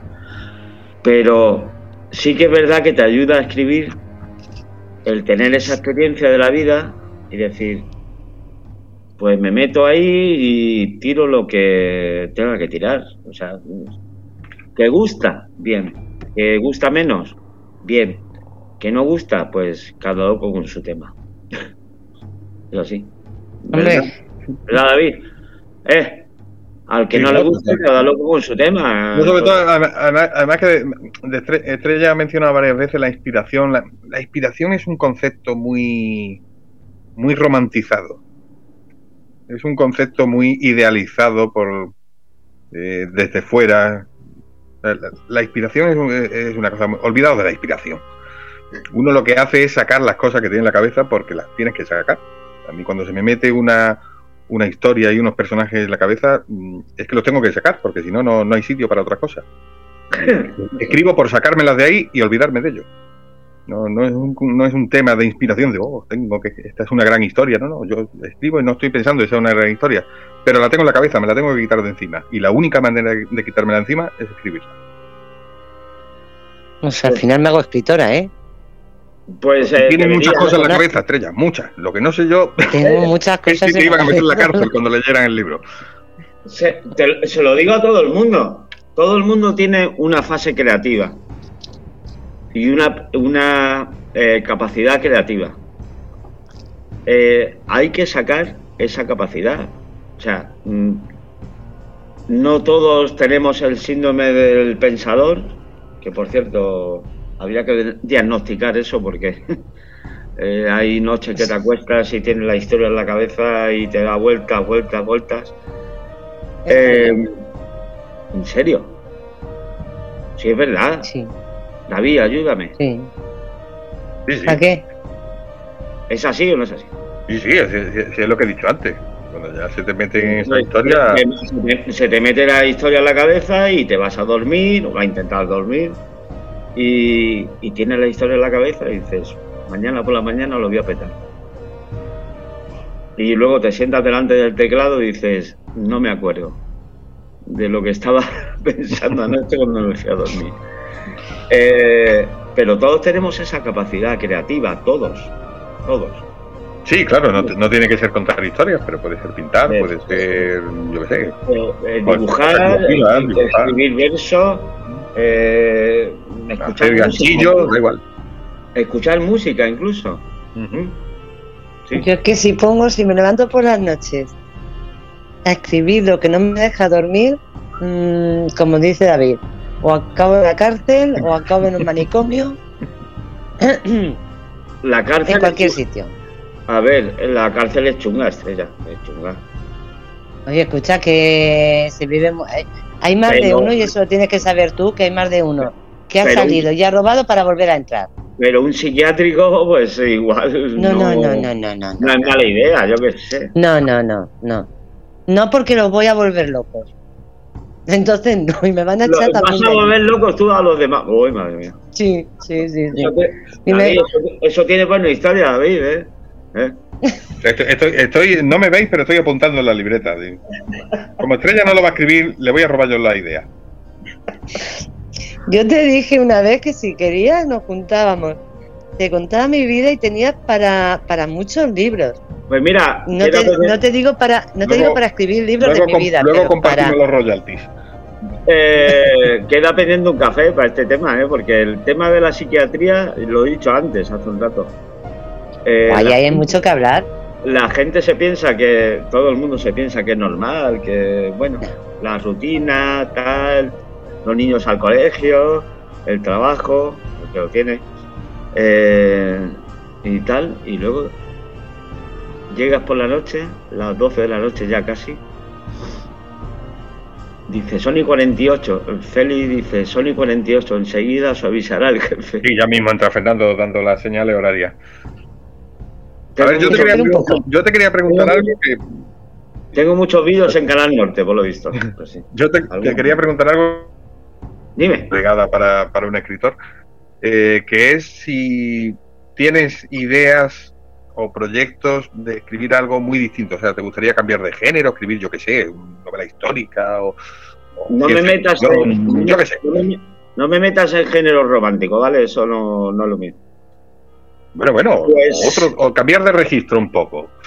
Se cumple. idea o tu, eh, ¿Hay algo que te atraiga a decir, decir algún día me, gustaría escribir algo de este estilo? Mira, eh, David, tengo dos cosas en la cabeza, bueno, tengo más, pero dos, que es eh, hacer la historia de mi familia, que es muy, muy, muy, muy distópica, de mi familia, la mía, la de mi padre, mi madre, eh, pues eso, tiene mil historias que contar. Y luego estamos en el centenario del desastre de Anuar. Eh, hice las mil irregulares y tengo algún conocimiento y estoy leyendo muchas cosas. He visto La Forja de un Rebelde. Quiero retomar la lectura. Y creo que es una historia muy interesante para, para todos nosotros porque fue la consecuencia de un Estado fallido totalmente, de intereses personales, de gente rica, claro. Y luego me gustaría enfocar, eh, si al, final escribo eso, enfocarlo en el eh, este dilema que tenemos en España continuamente de monarquía o república. Y creo que puede ser interesante, pero no quiero hacer un tocho muy gordo. Simplemente contar lo que sé eh, contar lo que pasó, que sé que pasó. hablamos del informe Picasso, por ejemplo, que no tiene que ver con el pintor, ¿eh? que, le mandaron allí y dijeron, escribe un informe de lo que ha pasado aquí, que ha habido 10.000 muertos. De contar que los ricos se libraban de ir allí y los pobres no tenían más, nada que ir, no, no, no les quedaba más. Y Sé que se ha escrito mucho sobre ese tema, pero bueno, un poco con la visión del que ha sido militar. Por cierto, son las 23.52. Calla, leche, sigue y deja. No mires el reloj. Ay, 52. También manda cojones, ¿eh? No, ya. De verdad, de verdad. No, me interesa, eh, ese tema me interesa mucho porque cuando estuve allí escuché muchas cosas y sí que no se ha hecho nunca un homenaje a los héroes de, a los auténticos patriotas, los que fueron allí pues, a la muerte. Pues eh, en eso estoy. Aquí estamos, yo estoy estudiando continuamente, todo el día, leyendo cosas. Mira, me pone este expediente Picasso. Qué grande. Oye, para quien no conozca esa historia, ahí la puede leer un poco. Ahí la puede leer, Yo no, si yo tengo que tengo que mirar todo esto, digo, porque ya te digo, yo voy. Vamos a tener un día muy intenso. Eh, ya hablaremos a ver qué jueves, que vamos a tener un día muy intenso. Efectivamente, pues el jueves que queráis, estoy disponible. Sí, eso ya, eso ya lo hablo contigo. Mm. Escucha, si te quería preguntar una cosa, porfa, eh, ¿cuándo vas a sacar el final de la trilogía? Pues estoy escribiendo, llevo unos ocho mil y pico palabras. antes que ya está con ella. Sí, sí. Cuando ha dicho ocho mil y pico, creía que iba a decir página, digo, no jodas, digo, no me da la vida. De momento páginas son 46, creo. Pero estoy en ello, estoy en ello. Además va a tocar temas un poco delicados, que es la iglesia, que es eh, la, religión católica y tal. Con, la iglesia, hemos topado. Y me parece muy interesante saber el trasfondo de ciertas historias.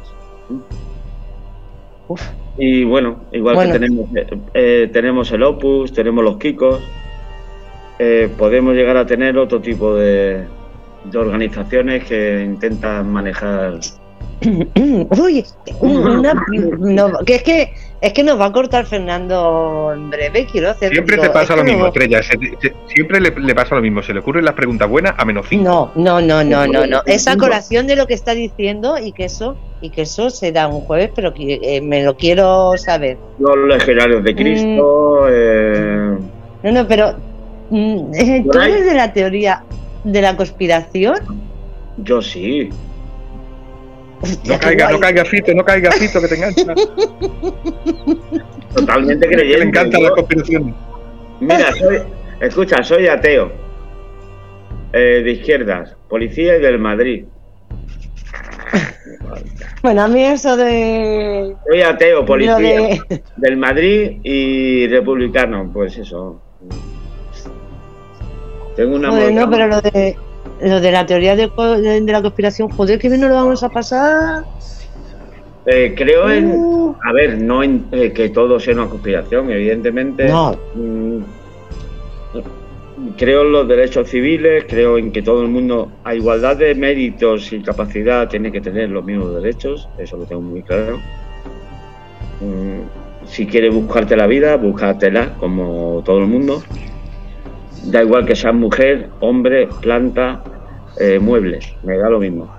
O sea, mm, animal también.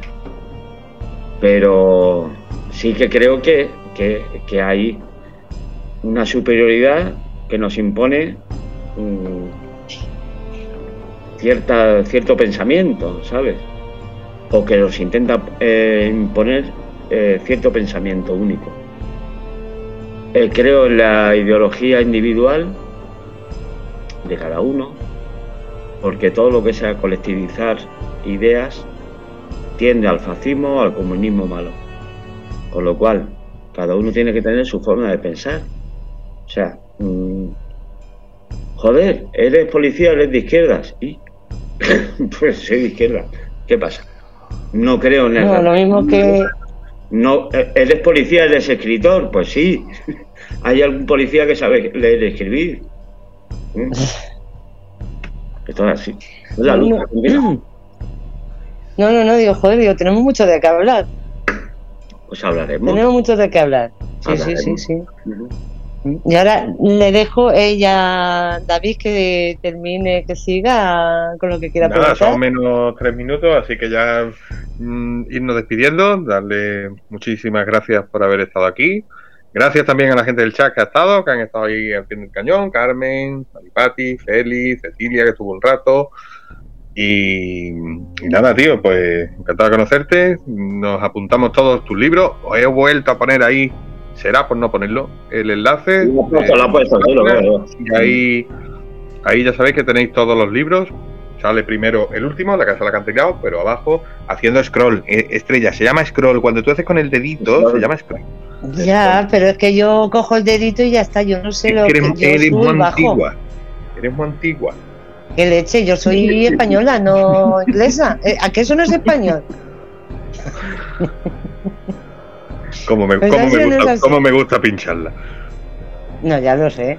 Y nada, que, que lo dicho, que te vienes para acá en cuanto salga el libro, te vienes para acá otra vez y le echamos un ojo y, ya los jueves, ya los jueves cosa estrella, estrella, la que manda los jueves te va a liar, te va a liar, ya te lo digo yo, te va a liar para un jueves, No, no, no, no, no, creo yo que Fito no se deja liar.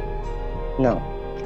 No. Tendremos ahí nuestras diferencias, nuestras cosas en las que podamos coincidir, en otras que Mm, que sean distintas y bueno, pues eh, mm, dirá su punto de vista, yo el mío. Y como he dicho siempre, eh, ni él llevará razón ni yo, o lo mismo lo llevamos eh, los dos. O sea, eso ya cada uno decidirá. En algunas cosas me odiará, en otras dirá, oye, pues lleva razón, y pues no lo sé. Que muchas gracias, de verdad, en serio, ha sido una experiencia, lo he escrito ahora en el chat, una experiencia única, de verdad. Gracias, gracias. Me alegro. No, gracias a ti. En serio. Se me han pasado las dos Sí te leemos, Fernando, sí te leemos. Ha dicho que falta un minuto, que sí, que te leemos. No queremos leerle porque hemos empezado un minuto más tarde, ¿no? Pues ahora que se. También es verdad. Que se joda un poquito y que nos aguante dos minutos más. Besos. Que, que Fito, que un placer, que por mi parte encantada de, de haberte tenido aquí, yo creo que por parte de todos, y que ya hablamos porque vamos un jueves, tenemos que, te tengo que tener conmigo. Yo contigo. Vale. Bueno, conmigo, conmigo y con David, o sea, los tres, pero vamos, un jueves aquí a. Sí, sí, a, Estrella, a Estrella sola no se atreven a dejarla, me mandan a mí para sujetarla un poco. Hay que dar caña. Sí. Hombre, ya te digo. Besos. Igualmente, un besito, que descanses. ¿Y el jefe dónde está? ¿Y el jefe dónde está? está, está dando la por el chat y luego no entra. Cuando tiene que entrar. El jefe está eh, contando los segundos que os estáis pasando y ya casi estamos haciendo el minuto.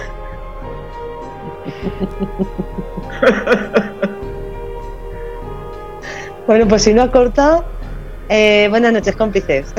Venga, buenas noches. Mañana pegados. Habéis escuchado el programa Artistas y Maleantes. Y nunca, mejor dicho, lo de maleantes, porque me han cobrado el minuto con el que empieza el programa. Ser felices, soñar de colores y ya sabéis, ser cómplices. Carpe diem.